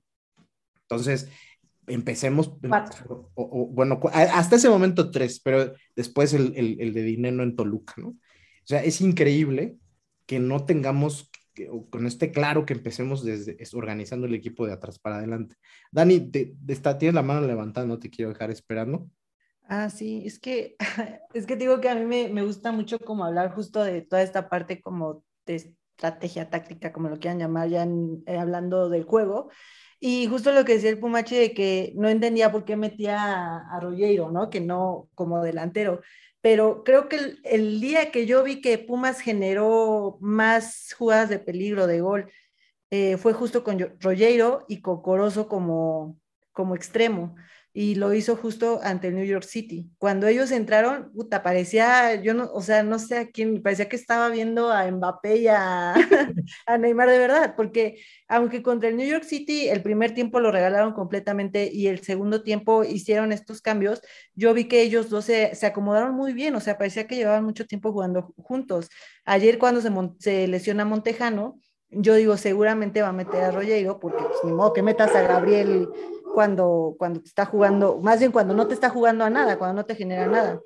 Y hablando del tema de Benevendo, también es justo lo que dices, ¿no? Creo que hace un partido muy limpio, pero a diferencia de Mozo, creo que ahí lo que, lo único que le restaría es que Mozo es un jugador que te genera mucho en el ataque y que quieras o no, el hecho de que él desborde y de que justo cuando analicé este partido de New York City, me di cuenta también que Mozo es un jugador que cuando están con línea de cuatro, se recorren a línea de tres, el lateral y los dos centrales, para darle esta oportunidad a Mozo y que también Lira se mete entre los centrales, para darle esta oportunidad a Mozo de que conduzca hasta línea de fondo y meta todos estos centros, que ya si la mete Dineno, Montejano o el que esté, ya es otra cosa, pero que al final sí te da esta profundidad que el día de ayer no se vio más que una vez con la de Jero Rodríguez. Entonces, eh, o sea, eh, son esas cosas que yo, por ejemplo, aplaudo mucho lo de Benevendo ayer. La verdad es que sí fue un juego muy limpio. Tampoco es que Chivas le haya generado tanto, pero lo aplaudo porque porque se vio muy bien y se vio, fue para mí de los mejores de este equipo de Pumas, pero creo que, que sí es importante que, que, esté alguien como Mozo, ¿no? Que de por sí Pumas no te genera y Mozo siendo lateral derecho te genera más que a lo mejor en el medio campo. Oye, y de las declaraciones de, de Lilini aprovechando para hacer, redondear toda la parte del partido, ¿qué opinas de, de esa visión? Que a mí me parece muy cortoplacista de un técnico que parece que está hablando de un equipo que está en quinta posición de la tabla, ¿no? dice, oh, es que entramos una mala racha. No, güey, o sea, por este partido y por la combinación de resultados, estamos en penúltimo lugar de la tabla, muy justo, la verdad, o sea, pues cuatro goles en, nueve fechas, pues hasta eso no estamos en último, ¿no? Pero ¿cómo ves esa, esa, esa lectura? Creo que, y repito, no es que uno espere que él salga a ser eh, no sé, a, dar todas las soluciones en esa conferencia de prensa. Pero lo que yo sí me he dado cuenta es que ya eh, es una posición como muy poco realista, ¿no? o sea, estamos hablando de otro equipo, pareciera. Estoy contento porque se genera. No es cierto, güey. Estoy contento porque veo que este jugador eh, mejoró, no sé, relativamente a otros partidos. Sobre todo siempre se le hacen preguntas relacionadas a Fabio Álvarez. En esta conferencia no, pero en anteriores. Y siempre te da un argumento que, está bien trabajado, ¿no? El speech, pero pues Fabio Álvarez, a lo mejor este fue su mejor partido y no deja de ser un partido mediocrísimo, ¿no? O sea, no, no parece que estemos hablando de la misma realidad y eso es preocupante porque es el técnico que planea el partido a partir de lo que ve, planea lo siguiente. Si él está realmente viendo estas cosas, pues no creo que esté haciendo muchos cambios, ¿no? O sea, no creo que esté pensando, puta, esto está de la chingada, tengo que hacer cosas. Si está realmente convencido del que, de lo que dice, pues está viendo un equipo que en la cancha eh, no ejecuta, pero que lo planea tan bien. Que algún, en algún podcast decía Roberto, creo, Roberto Balmori, que colabora con nosotros, dice, güey, seguramente en los entrenamientos estos tipos juegan al nivel del Barcelona de Pep Guardiola, pero en los partidos ya no ejecutan. Pues a menos que eso pase, es bien difícil que, que con un técnico que se está como poniendo muy reacio a cambiar, pues realmente veamos próximamente partidos complicados, que es con el tema que vamos a cerrar, eh, pues veamos algo positivo, ¿no? Sí, o sea, yo desde el, como a partir de la jornada 4 o 5, me sorprendía que todavía no tenía un cuadro titular, ¿no? Sabemos que hay lesiones, que hubo fecha FIFA y que algunos, bueno, que más bien veníamos como que Juegos Olímpicos, que Johan no sabíamos si iba y bla, bla, bla. Pero creo que ya para la jornada 8 y que no tengas un cuadro titular, o sea, que no digas, o sea, yo no sé ustedes, pero yo de verdad que una hora antes del partido yo no tengo ni idea quién va a salir como extremo, como volante interior, eh, como contención. O sea, creo que ahorita Lira pues ya, ya lo está metiendo, pero había veces que dejaba Lira en la banca o que te mete a Batokio en vez de Lira, ¿no? Entonces ahí es donde yo digo, bueno, es que, ¿qué está pasando? O sea, no es posible que, que ya es la jornada 8 y que no tienes un cuadro base, un cuadro titular. Se entienden las bajas, las lesiones y todo lo que hay. Y desafortunadamente siguen habiendo lesiones, ¿no? Allí ya se lesionó Montejano, y, están luego las tarjetas, que aparte también es un tema de qué manera se ganan una tarjeta roja tan estúpidamente, que la verdad es que te afecta muchísimo, pero yo creo que, por ejemplo, hablando de ese tema de las tarjetas rojas, si Dinero estuviera, hubiera estado el partido de ayer, yo creo que sí lo podríamos haber ganado. O sea, y a lo mejor son, soy muy este, optimista, pero realmente creo que con las que se tuvieron por ahí, Dinero sí la podía meter alguna de esas que tuvo Fabio. Pero bueno, ya hablando como tal de, esta alineación, creo que sí, no sé si se acuerdan que hace como dos, tres jornadas, Lilini salió a decir, no, estoy muy triste, estoy muy apenado, la verdad es que no sé por qué no podemos ganar. Y, y, después fue el partido contra Puebla donde Freire dijo, si ganamos de aquí nadie nos, nos detiene, ¿no?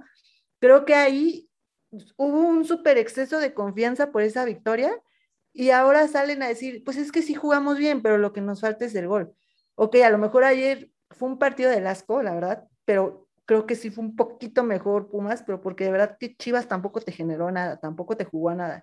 Entonces, eh, pues a mí me parece increíble que no haya un cuadro titular, me parece increíble y a veces de verdad siento yo, digo, yo obviamente yo no tengo la verdad, yo no soy ni su, ni su auxiliar, ni mucho menos, pero por lo que yo sé o lo que yo llego a observar, a veces me parece que sí es como de, híjole, pues, pues voy a hacer este cambio a ver si me sale, o sea, de, de verdad así de, a ver si me sale. Y contra el New York City le salió, pero contra las Chivas, pues como que quería, pero contra, no sé, contra Gallos, no, o sea, no sé siento que es así, porque nunca ves un cambio que digas, ah, va este jugador por este jugador, sino que siempre es como que, como que voy a intentar esto. Y ayer eh, debutó a un jugador por Saucedo, me parece que fue, por el, eh, por el que entró, por Fabio. Entonces ahí es donde dices, bueno, entonces eh, pues si hay, o sea, si hay una estrategia, si hay una táctica, o solo es como que, híjole, veo que el partido no avanza, pues a ver, vamos a debutar un chavo por lo menos, ¿no? o sea. Y es como, como que con eso sacas un poquito las papas del fuego, ya no importa el resultado, ¿no? Sí, sí, sí, o te sale, en una de esas te sale, pero realmente yo no sé si, si es porque así está planeado o porque obviamente conforme avanza el partido y tú vas viendo los cambios también del otro DT y todo esto tiene que influir, pero yo no sé si ustedes recuerdan algún cambio que digas, ah, es que siempre sale este jugador y ya se, digo, más que poroso, ¿no? Que creo que es el que llega a ser el revulsivo al que mete y, pasa algo, pero fuera de ahí yo no, o sea, no entiendo a veces sus cambios. A veces saca un, no un central, no, un, este, un medio y te mete un extremo, te mete un, o saca un delantero y te mete un volante, entonces ahí es donde yo digo, ¿qué está haciendo, no? o luego incluso me he dado cuenta que cambian mucho posiciones, mucho en las bandas eh, lo que es este Fabio y lo que es Saucedo, se cambian mucho las bandas. Entonces yo digo, ay, bueno, ¿en qué equipo han visto ustedes también que se estén cambiando cada 20 minutos de banda? Ah, bueno, a menos que tengas muy, dos muy buenos y, con, y probablemente que dormir en los dos perfiles volantes por exteriores, pero estamos hablando de Fabio Álvarez, hazme, un par. Ahí, este, y, voy contigo, Dian, el, el tema de, de, lo que pueda hacer, lo que transmite el técnico, yo lo platicamos en alguna emisión anterior, termina siendo, y creo que incluso en algún space que estuviste tú, este tema de la, de la falta de crítica, de autocrítica que tiene desde hace varias fechas Lilini, lo que, lo que puede ser preocupante justo hacia lo que viene es que eh, al final eh, hay una transmisión hacia los jugadores que, que ya, no sé si, si podamos hablar como de un cuadro, de un, de un vestidor bien, bien, bien, eh, bien cerrado, ¿no? Bien como conjuntado, ¿no? O sea, este tema de que siempre jueguen los mismos, aunque pareciera que no debieran jugar, siempre creo que tiende a, a generar complicaciones internas, ¿no? Eso una. Y luego, pues tú escuchas, repito, que el técnico te dice que está todo bien, que en cualquier momento de alguna de las que tenemos, de las muchas que según él dice tenemos por partido, pues vamos a meter dos o tres y vamos a ganar los partidos, que él no está preocupado, porque como dijo Dani, empieza diciendo, de repente estoy triste, la situación no me gusta, pero ayer le preguntan, oye, güey, este, el equipo ya pues puede empezar a aspirar solamente a repechaje, ¿no? Y en un, la verdad, dejo de cinismo, para mi manera de ver, dice, no, a mí mientras me dé la, la, la matemática y podamos, sumando los puntos que restan, alcanzar los primeros cuatro lugares, vamos a seguir. Eso ya a mí me habla de una falta no solo de autocrítica, sino de realidad, ¿no crees? Sí, sí, totalmente. O sea, y, y también creo que llega hasta ser molesto porque estás hablando de una mediocridad tanto del equipo como incluso de las declaraciones que, que tienes por parte de, de Lilini y, y, rescatando una parte de lo que decía Dani, que, que concuerdo totalmente con ella, es que, pues es que entonces de repente no entiendes qué se hace en los entrenamientos, o sea, ¿cómo es tu planteamiento en, en los entrenos que siempre que llegas a un partido te plantas de una forma diferente? Y es un hecho lo que dice Dani, que, que, en cada partido nunca sabes con qué once te va a salir. O sea, y, y creo que es también una parte como eh, frustrante que, que, no sabes eh, tú como aficionado ni siquiera en dónde está parado tu equipo porque no hay un once que te pueda salir cada fin de semana, eh, quitando el tema de COVID y de lesiones, que también lo de lesiones sería un tema que, que se podría rescatar porque tampoco es posible que, que se te estén lesionando jugadores, digo, que no nos pasa tanto como, como lo está padeciendo ahorita, por ejemplo, Tigres, pero, pero que no puedes, o sea, no, si estás teniendo un equipo deficiente eh, en las que hay eh, áreas específicas, en las que eres todavía más deficiente, no te puedes dar el lujo de tener lesionados. Y, también yo ayer leía por ahí en Twitter que había algunas personas que estaban molestas con, con que Montejano se hubiera lesionado, pero es que yo también, o sea, no, no puedes digo, eh, yo sé que se conjugan muchas partes, o sea, tu entrenamiento físico, el hecho de que si vienes jugando o no, ya sea en Pumas Tabasco o en alguna sub, o sea, se conjugan muchas cosas, pero el hecho de que sepas que eres un jugador al que se le puede hablar en cualquier momento para jugar un partido de primera división porque ya debutaste y estás teniendo deficiencias en tu delantera, que sabes que dinero no va y que muy probablemente, perdón, muy probablemente seas tú a quien le hablen y que llegues al partido y no sé si sea como un tema, eh, aparte de lo muscular, también una cuestión mental, o sea, no es que no puedes, o sea, no, no te puedes dar esos lujos, entonces sí te da un poco de mm, incertidumbre el hecho de que no sepas cuál va a ser el once con el que se va a parar tu equipo. Y también por algo que decía Dani es que eh, conforme los cambios que hace el rival y estoy de acuerdo, pero pues es que también por eso se supone que durante la semana estudias al rival para saber cómo juega, cómo se para, cuáles son sus cambios, cuáles son sus revulsivos, qué banca tiene, si tiene lesionados o no tiene lesionados y entonces tengas una idea de lo que tú vas a presentar en el partido y que ni siquiera tengas esa certidumbre, o sea, no sé, es, es preocupante muchos sentidos, pero es verdad que que lo que te puede reflejar Lilini cuando sale a, en las conferencias de prensa, pues tampoco es seguridad de ningún tipo y que te cuestionas, si tenías 30 preguntas, pues sale Lilini y tienes ahora 60, o sea, que eh, también eh, de alguna declaración que, que, daba, que creo que ya es como más de lo mismo, eh, diciendo que no, que no, no se da el gol, o sea, que no tenemos gol, pues, güey, ya sabemos, o sea, y es algo que queremos pensar que se va a estar trabajando, pero pasa fecha 1, fecha 2, fecha 3 y así hasta la 8, hasta la 9 y sigues sin anotar. O sea, ya sabemos, güey, ya sabemos que no, que no se genera. Y, también por este lado, entonces puedo rescatar lo de Beneveno, que, que siendo como una parte muy deficiente lo de las bandas, pues ojalá que, que si él continuara, pues fuera algo en lo que podamos inclinarnos un poquito y decir, bueno, no le carguen ya tanto la mano a Dineno, pues porque ahora sí ya, ya tiene como alguien que te pueda generar un poquito más, pero pues tampoco hablar tan mal de, de Dineno porque el Pumachi, no quiero que se me altere, pero, pero pues también es un hecho que Dineno, digo, yo, yo no sé sinceramente si se hubiera podido ganar este, ayer con Dineno, pero, pero pues también es un hecho que no, que no tenemos delanteros, o sea, no existen. Y, más allá de lo que te pueda generar, yo creo que sí, Neno tiene una gran responsabilidad y que ante Toluca se le veía una desesperación por marcar y, por tener gol y hasta cierto punto es, es bonito que, sepas que hay un jugador que, que, quiere hacer su chamba, pero pues que las pocas que se generan, pues tampoco las, las concreten y, y pues es que mismos, o sea, nosotros mismos podemos hacer el mismo análisis al parecer de lo que hace Lilini. Y es como, sí, güey, ¿y?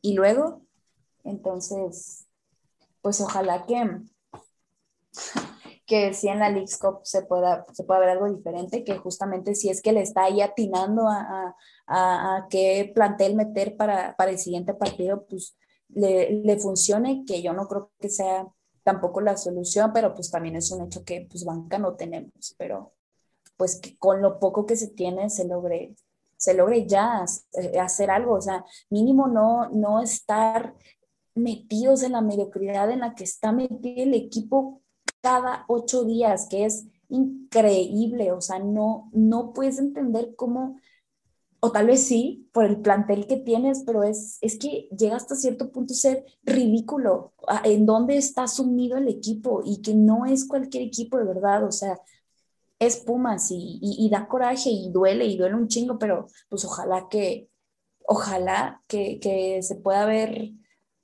pues no sé, al menos este miércoles que los veamos un poco diferentes, e, espero ahora ver en la League's Cup que, que sí, que siempre se va a agradecer en cualquier torneo que, que se llegue a estas instancias, a una final, a una semifinal, que es lo que habrá, donde estaremos parados, pero no sé, de alguna forma esperar el despertar del equipo.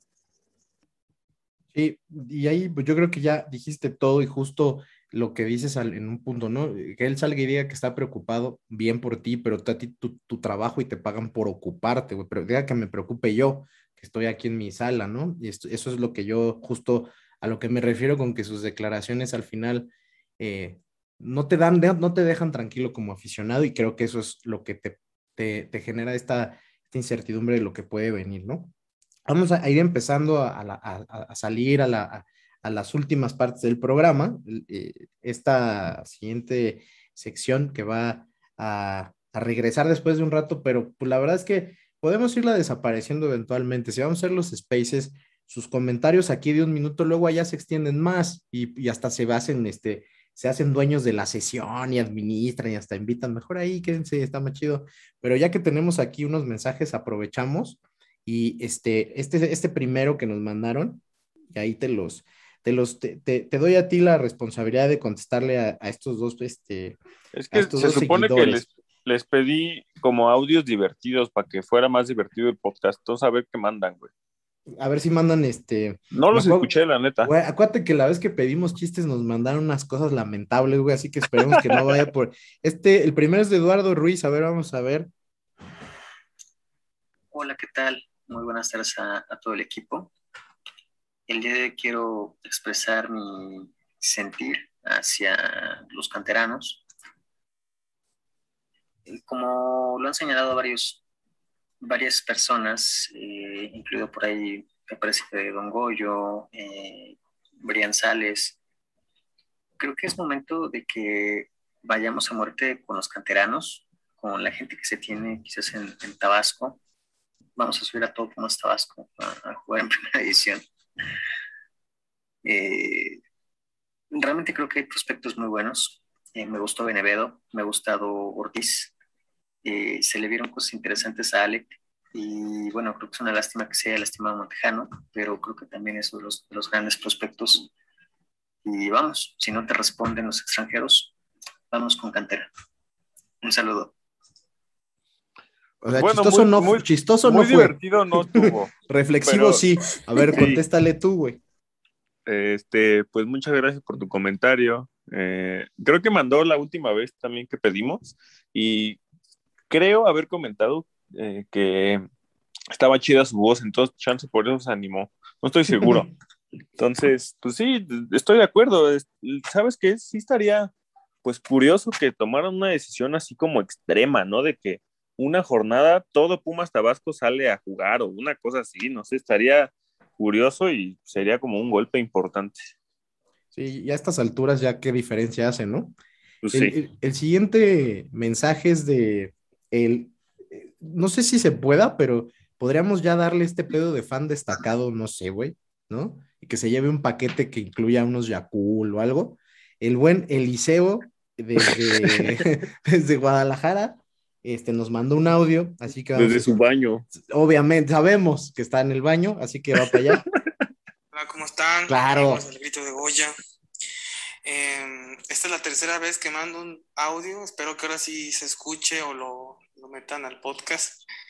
No voy a hablar del partido porque la neta no lo vi, güey, pero sí me gustaría que, que el miércoles que juegan los Pumas otra vez, pues no sé, güey, ya la temporada chingó a su madre pero pues está la, la Leagues Cup. Me gustaría que Puma le echara todos los huevos a esa, a esa competencia, güey, porque siento que si es que se llegara, mínimo llegar a la final, y si Puma la ganara, la ganara, pues es una inyección anímica muy cabrona, güey. Entonces no sé si ustedes opinen lo mismo que yo, que pues echarle toda la esperanza a ese torneo para que ganemos algo, güey. O sea, mínimo para ganar algo, aunque se gane algo después de casi 10 años. ¿Qué opinan ustedes? Saludos. Y nos mandó otro chiquito. A la verga, duró un minuto, güey, qué chingón. Este, ¿qué, ¿qué, premio me gané? ¿La foto del Pumachi? Había ganado, pero por mandar ese extra, se suman, güey. Entonces no ganaste nada. Teníamos ya el paquete aquí, güey, de tu gorra, este, 47 de Pumas, el jersey nuevo autografiado por, por Pumachi por, y, por, por Diana, por Ale. Pero cabrón, ¿por qué mandaste eso extra, güey? Y, mucha grosería también, Eliseo. Aquí nos oyen muchos niños. No te creas, güey. muchas gracias por la. Ahora, ahí sí te digo, Pumachi, que le, que le contestes, porque este, en toda la intervención pasada, güey, no, no, no, no interveniste. Y es a lo que vamos, con lo que vamos a terminar lo que puede venir en los partidos siguientes. Entonces, ¿tú cómo ves eso, güey? ¿Cómo estás de acuerdo con, con Eliseo? Que no es tirar el torneo, es que el torneo ya está tirado, pero este, esta posibilidad está ahí, ¿no? Sí, bueno, para empezar, creo que exageró porque sí lo hemos puesto aquí en los audios del podcast. Eh, ahí exageró con eso, ya, lo, ya ha participado varias veces y eh, pues sí estoy de acuerdo. De por sí, ya, como dices, ya está tirada, ¿no? La liga, ya la vas a tirar de todos modos. Em, entonces sí, totalmente, deberían ir con todo por, ese, por esa copita que algunos dólares debe, debe dejar, ¿no? También, entonces... Y hagámoslo por interés, güey. Sí, sí, sí, exacto, por interés, cuando menos, sí, sí estaría bastante bien, pero bueno, a ver qué pasa con el León, ¿no? Sí, es que bueno, ahí ahorita vamos a, a salir ya con ese tema. Antes, aquí tomo este espacio para presentar la sección patrocinada por el papá de Amaury García. No te creas, no, Goyo, no te vayas a enfotar. Esto es Canteravisión con mi amigo Don Goyo desde la Blanca Mérida y pues el seguimiento de las fuerzas básicas, que la verdad es que esta jornada eh, les costó, pero eh, pues hasta notó dinero. Entonces seguro nos tiene que platicar varias cosas. Vamos con Canteravisión. Pónganle play. Esto es Cantera Visión, donde las promesas se vuelven realidad.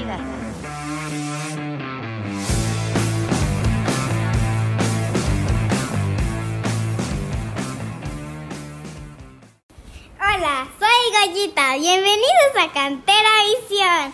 Ok, aunque como todos los tiempos, el señor Goyo hace esto, así que les, se lo voy a pasar al señor Goyo. Aquí tienen, señor Goyo. Después de esta entrada tan especial, damos inicio a un nuevo episodio de Cantera Visión. Sí. Iniciaremos hablando de Pumas Tabasco que desafortunadamente perdió dos goles a cero contra el Atlante el pasado miércoles. en partido correspondiente a la jornada 7 de la Liga de Expansión. El juego se llevó a cabo en el Olímpico de Villahermosa, donde como ya sabemos las cosas parece que nada más no se le dan a nuestros Pumas Tabasco. Fue un muy mal partido, muy mal jugado, muy pocas oportunidades de gol, la realidad que para ambos equipos.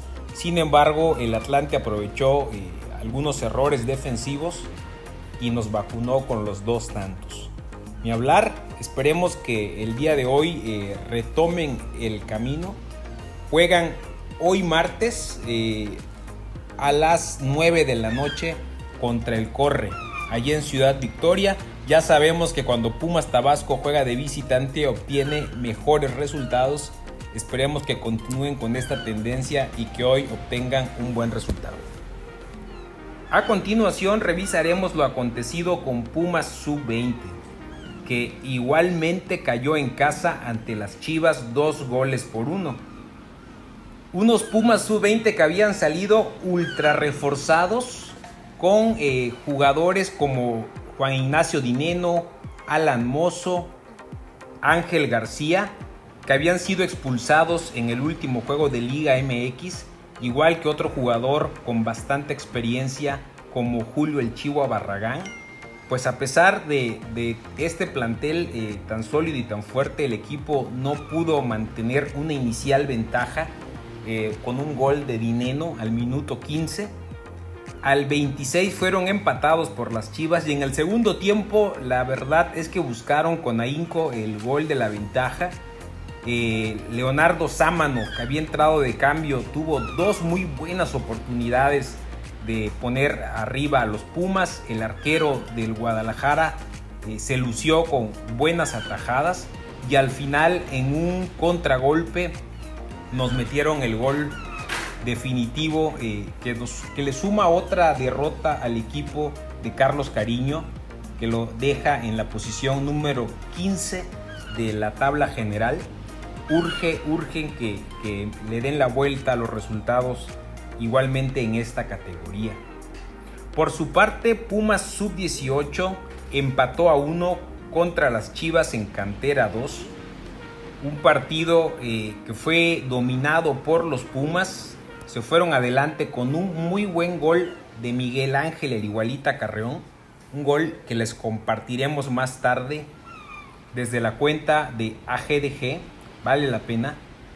Eh, sin embargo, no lograron incrementar la ventaja y cuando más y cuando mejor jugaban en el segundo tiempo, otro contragolpe generó una jugada que acabó en autogol, lamentable autogol de Alonso Rosales para que las Chivas lograran el empate y además se llevaran el punto extra en penales. Fue una mala jornada para los equipos de cantera en general.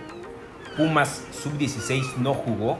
Así que de los tres equipos que tuvieron actividad, dos derrotas y un empate, muy, mal, muy malos resultados.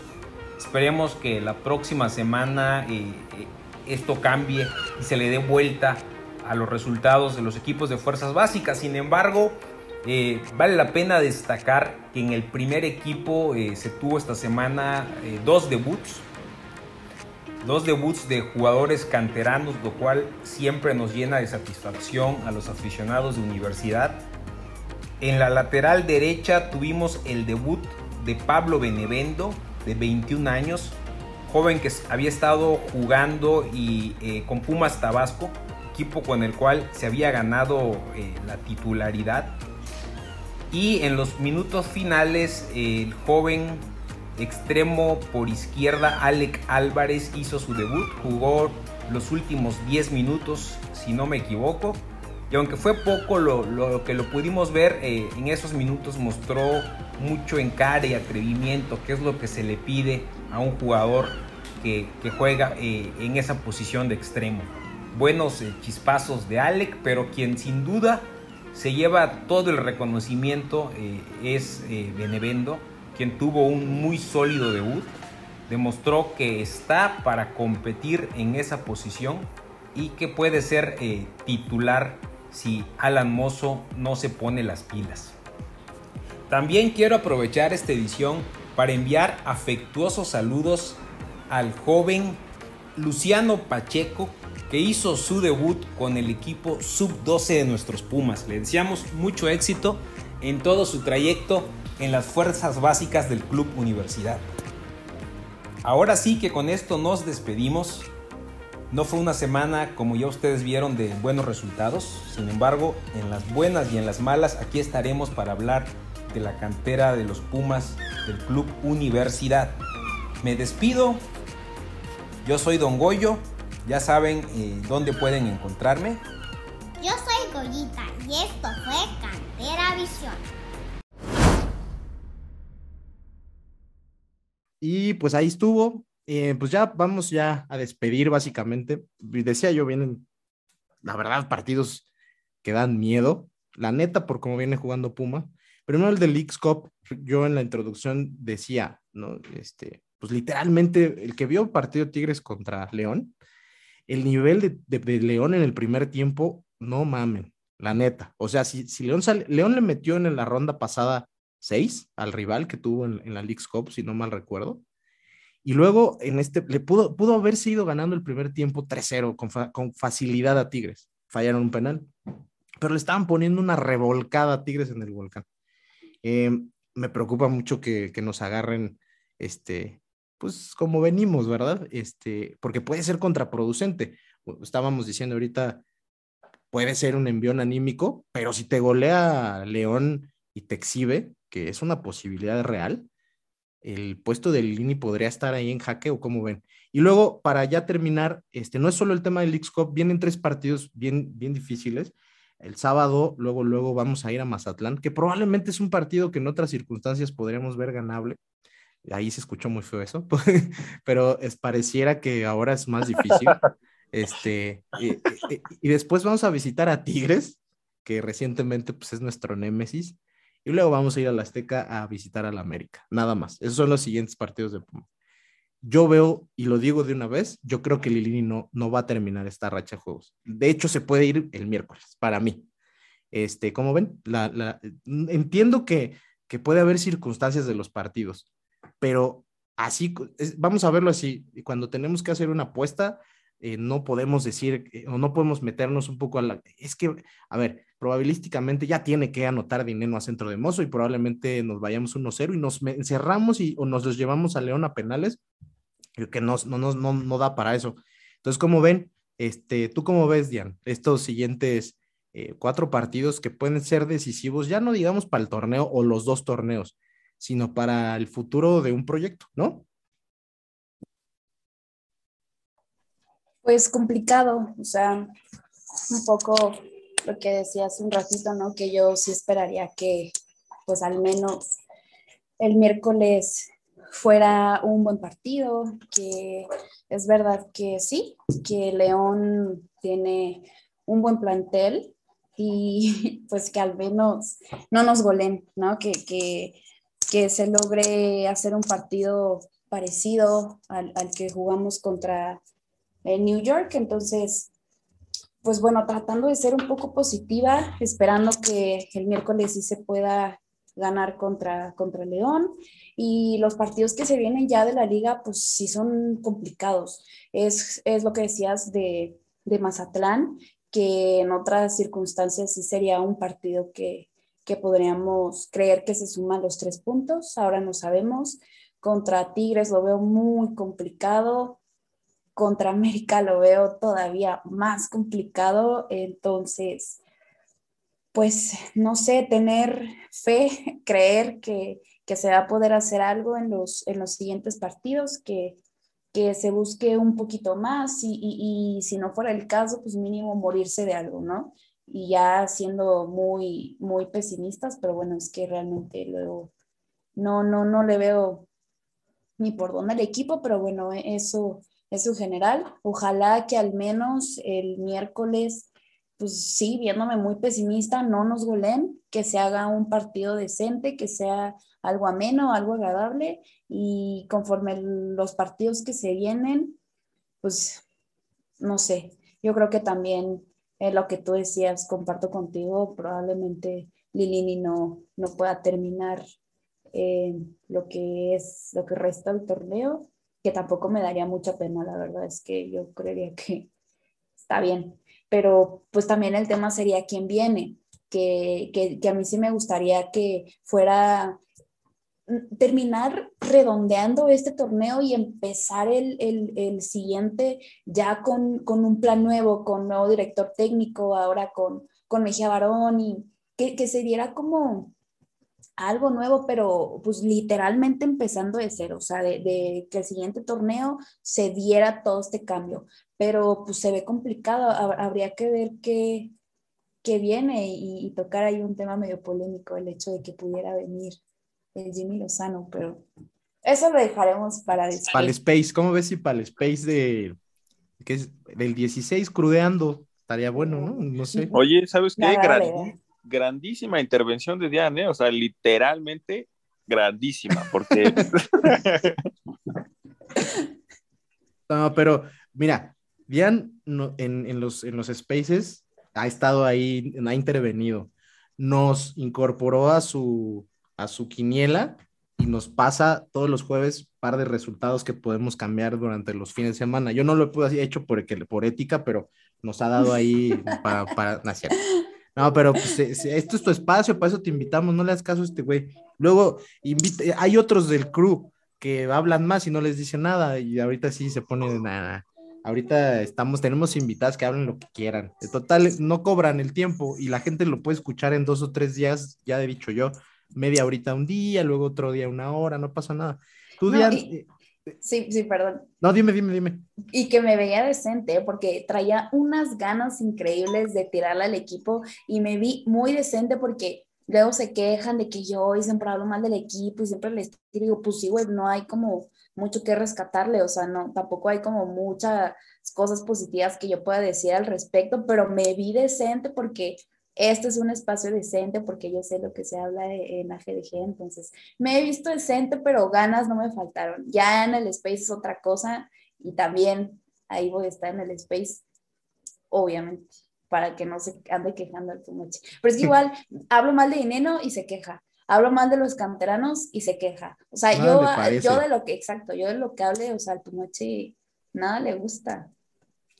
No, pero tú no le das caso. Cuando vengas, puedes extendértelo. Es más, si quieres, le digo a, a, Pumachi, puedes hablar de fantasmas, de tu primera cita, de lo que tú quieras. Eso, no hay problema. Eh, ahora sí, le voy a dar la palabra a Dani, que la tengo ahí esperando. Este, ¿cuáles son tus pronósticos, Dani, de lo que viene? Este, León, Mazatlán, sobre todo, y luego pues, Tigres América, ¿qué resultados esperas ahí? Pues eh, yo siendo, digamos que quiero ser optimista, quiero, quiero ser muy positiva, tener el 1% de posibilidad y el 99% de fe y pensar que va a regresar Dineno, Talavera, Mozo y que vamos a jugar bien bonito, que va a entrar eh, Corozo con Rollero y que por ahí van a sacar magia y vamos a llegar a la final. Pero si te soy sincera, yo creo que el Leo nos va a golear. creo que nos va a golear, creo que después mm, eh, se se empata tal vez ante Mazatlán, eh, se pierde o se empata con Tigres y, sí, jole, o sea, me duele mucho decirlo, pero yo creo que sí se va a perder contra América, o sea, creo que ahí sí no hay mucha diferencia en cuanto a fútbol y que tampoco América está jugando espectacularmente como, como lo hacía o está acostumbrado a su o tiene acostumbrados a sus aficionados pero es que definitivamente estas ocho jornadas no se ha visto nada en Pumas, entonces difícilmente vamos a ver un cambio. Digo, yo estoy con esta eh, pequeña fe que tengo por, que, por la llegada de Mejía Barón, que yo creo que puede apoyar mucho y puede ayudarle mucho al equipo y, y puede aportar muchísimo a Ligini en cuanto a, a, la dirección del equipo y todo esto, pero eh, o sea, con los jugadores, las bajas, los cambios y todo esto se ve muy complicado.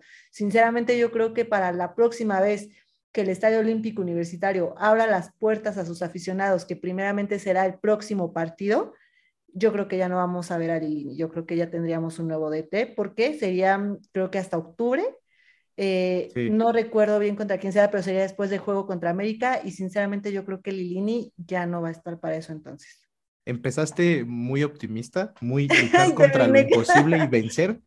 y terminaste ya como yo. Acuchillando a todos, sí. no, pero la, la, la, neta, la neta es que sí está, se ve bien complicado. O, sea, es que uno, uno como aficionado obviamente siempre va a querer ver a su equipo y pensar y ser positivos. Y a veces pasa como con Cruz Azul, ¿no? En esa remontada que puta que nadie la creía y al final pero es bien difícil eso también, ¿no? Y ese torneo mágico que llegamos a la final, que yo creo que neta nadie daba un peso por Pumas para llegar a la final. Y pasa, o sea, eso es lo bonito de este deporte, ¿no? Que lo imposible puede pasar y hacerse realidad. Pero sinceramente, si ya lo vemos fríamente y, y lo analizamos, no tenemos con qué. O sea, la realidad es que no hay con qué.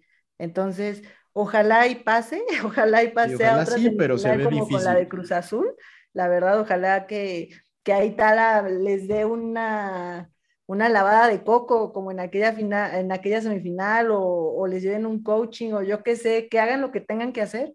Ojalá Pumas llegue a una final, de verdad que si llega yo me voy a donde jueguen, a Houston creo que es, contra quien jueguen, porque el otro es Santos creo y, y otro equipo, ¿no? Del, Seattle Sounders, creo, ¿no? También Seattle Saunders, híjole, lo que te juega, ¿eh? muchos dicen, ah, la MLS, pero no, sí juegan. Entonces, este, pues ojalá que lleguen a la final, de verdad que yo sí me lanzo y este, y pues a ver, veremos. La verdad es que sí estoy ansiosa porque llegue el miércoles. Yo me voy a poner la camiseta y voy a estar sufriendo como siempre, pero ojalá que nos den la sorpresa y nos callen la boca, de verdad. Claro, eso es lo que queremos siempre aquí. Pero es que no nos la han callado. Ahora, el 17 de octubre es ese partido que dices tú. Ah, viene, o sea, después de América viene fecha FIFA para los partidos de eliminatoria y juegan el 17 de octubre contra Juárez. Entonces a lo mejor ahí ya está el Jimmy y ya vamos todos, nos la pasamos a toda madre. Y este, para terminar, porque yo sé que ya muchos lo están haciendo, el pick de Pumachi para los siguientes partidos de Pumas, que serían estos cuatro, ¿cómo juega ese parlay, mi querido Pumachi, ya para despedirnos? Sí, estaba pensando en, armarlo, hasta me intenté así crearlo y eh, las posibilidades, pero la verdad es que he, he dado cuatro picks, güey, y todos los hemos perdido. Entonces, Pumachi Pix, Pumachi Casino está en reestructuración, güey. Va a regresar las próximas semanas con nuevas ideas y nuevos picks, pero ya tronamos Otros deportes. El, ya tronamos el, bank, güey. Entonces, el diamante morelense se acabó el bank. Ya se acabó, entonces nos vamos sin, sin pique esta semana y nos reestructuramos para regresar con todo también es válido, güey. Tampoco se trata de, hacer perder su dinero al liceo, que de por sí le cuesta lo del internet y el güey agarra tus pics y mira cómo le va. Ah, pues entonces ya con eso terminamos y eh, pues fue un podcast largo, pero es que veníamos de una semana de descanso. También sabemos que ustedes no tienen problema en escucharnos, pero pues veníamos de una semana de descanso. Entonces, primero, agradecerle mucho a Diane que estuvo con nosotros. Ya es un compromiso que el próximo jueves pase lo que pase, esperen un nuevo, una nueva emisión de AGDG Spaces, este, para que ahí platiquemos y ahí te esperamos, ¿no, Diane? Sí, amigos, claro que sí, por ahí voy a andar. A mí que me encanta hablar, pero me medí un poquito en este podcast, pero sí, o sea, yo encantada siempre hablar de, del tema y, y más de, de Pumas, que es lo que nos atañe, lo que nos acontece y pues gracias, gracias por haberme invitado y que ya por fin se me haya hecho estar con ustedes. Ahí luego en, próximas ocasiones seguro también te podremos tener por acá en el, en el podcast, no solo en los spaces. Muchas gracias. María, también, eh, muchas gracias, Dani, por tu tiempo, porque le vas a subir el rating al podcast, como siempre, se agradece. Y pues la verdad es también te extendemos como siempre la invitación a que estés en otro episodio posteriormente, por supuesto, pero también a que si te puedes conectar ahí al space este, y platiques con nosotros un ratito, por supuesto. Gracias por, por, por haber aceptado la invitación. No, gracias a ustedes. La verdad es que me encanta y, me encanta eh, este tipo de dinámicas y sobre todo en los spaces, a mí me encanta escuchar a todos, ¿no? O sea, a ustedes, a, todos los aficionados que como yo, eh, como Dean tienen, como Pumachi tienen como este coraje que queremos despotricar y, y, la verdad es que ahí en los spaces está, está bien chido y, pues aquí en el podcast más, ¿no? Con, toda la gente que los sigue y los escucha. Muchas gracias y de verdad que cuando quieran, yo encantada de estar aquí con ustedes. Cerrado. Pues muchas gracias también y pues por supuesto un agradecimiento a mi amigo Pumachi que es el que siempre está aquí rifándose y este pues esperen la próxima semana el episodio 60 a ver qué hacemos. Este, Ojalá sea un episodio donde hablemos de una final para Pumas, aunque sea del X-Cup, estaría bien chingón. Esperemos lo mejor. Y repito, no tiene nada de malo que mantengan ese espíritu de luchar contra lo imposible y vencer, porque es un poco el, lema del podcast y de Al Grito de Goya, así que no tal no pierden nada, ¿no? No se pierde nada. Este, gracias, Pumachi. Nos hablamos en, el, space. Gracias, amigos. Sí, ya sabes que siempre aquí andamos. Me, me tocó conducir la, la, iba a decir la semana pasada, pero hace dos semanas. Y pues ya, ya te regresé la batuta ya estás de vuelta. Gracias también. Ah, sí, es que pues el COVID. Y luego me fui de vacaciones. Ahí luego les contaré cómo me fue. Estuvo bueno. Pero pues muchas gracias a todos, este, sobre todo a los que nos escuchan como siempre por, por estar aquí hasta el final. Y ya saben que si llegaron hasta aquí, pues pongan un emoji. Ahora pónganse, ¿cuál estará? Bueno, el de la bailarina. Si llegaron hasta aquí, pónganse el de la bailarina ahí en el, en el post del podcast. Muchas gracias. Yo soy Jonathan, John Zuluaga 26 en, en Twitter, para que no nomás sigan al Pumachi, porque pues, hay otras cosas de qué hablar. Y nos hablamos la próxima semana. Hasta luego a todos, que estén muy bien, cuídense. Bye. Adiós, arriba los Pumas. Esto fue AGDG Radio la voz de la resistencia Azul. Recuerda seguirnos en nuestras redes sociales, arroba al grito de Goya en Facebook, Twitter e Instagram. Adiós.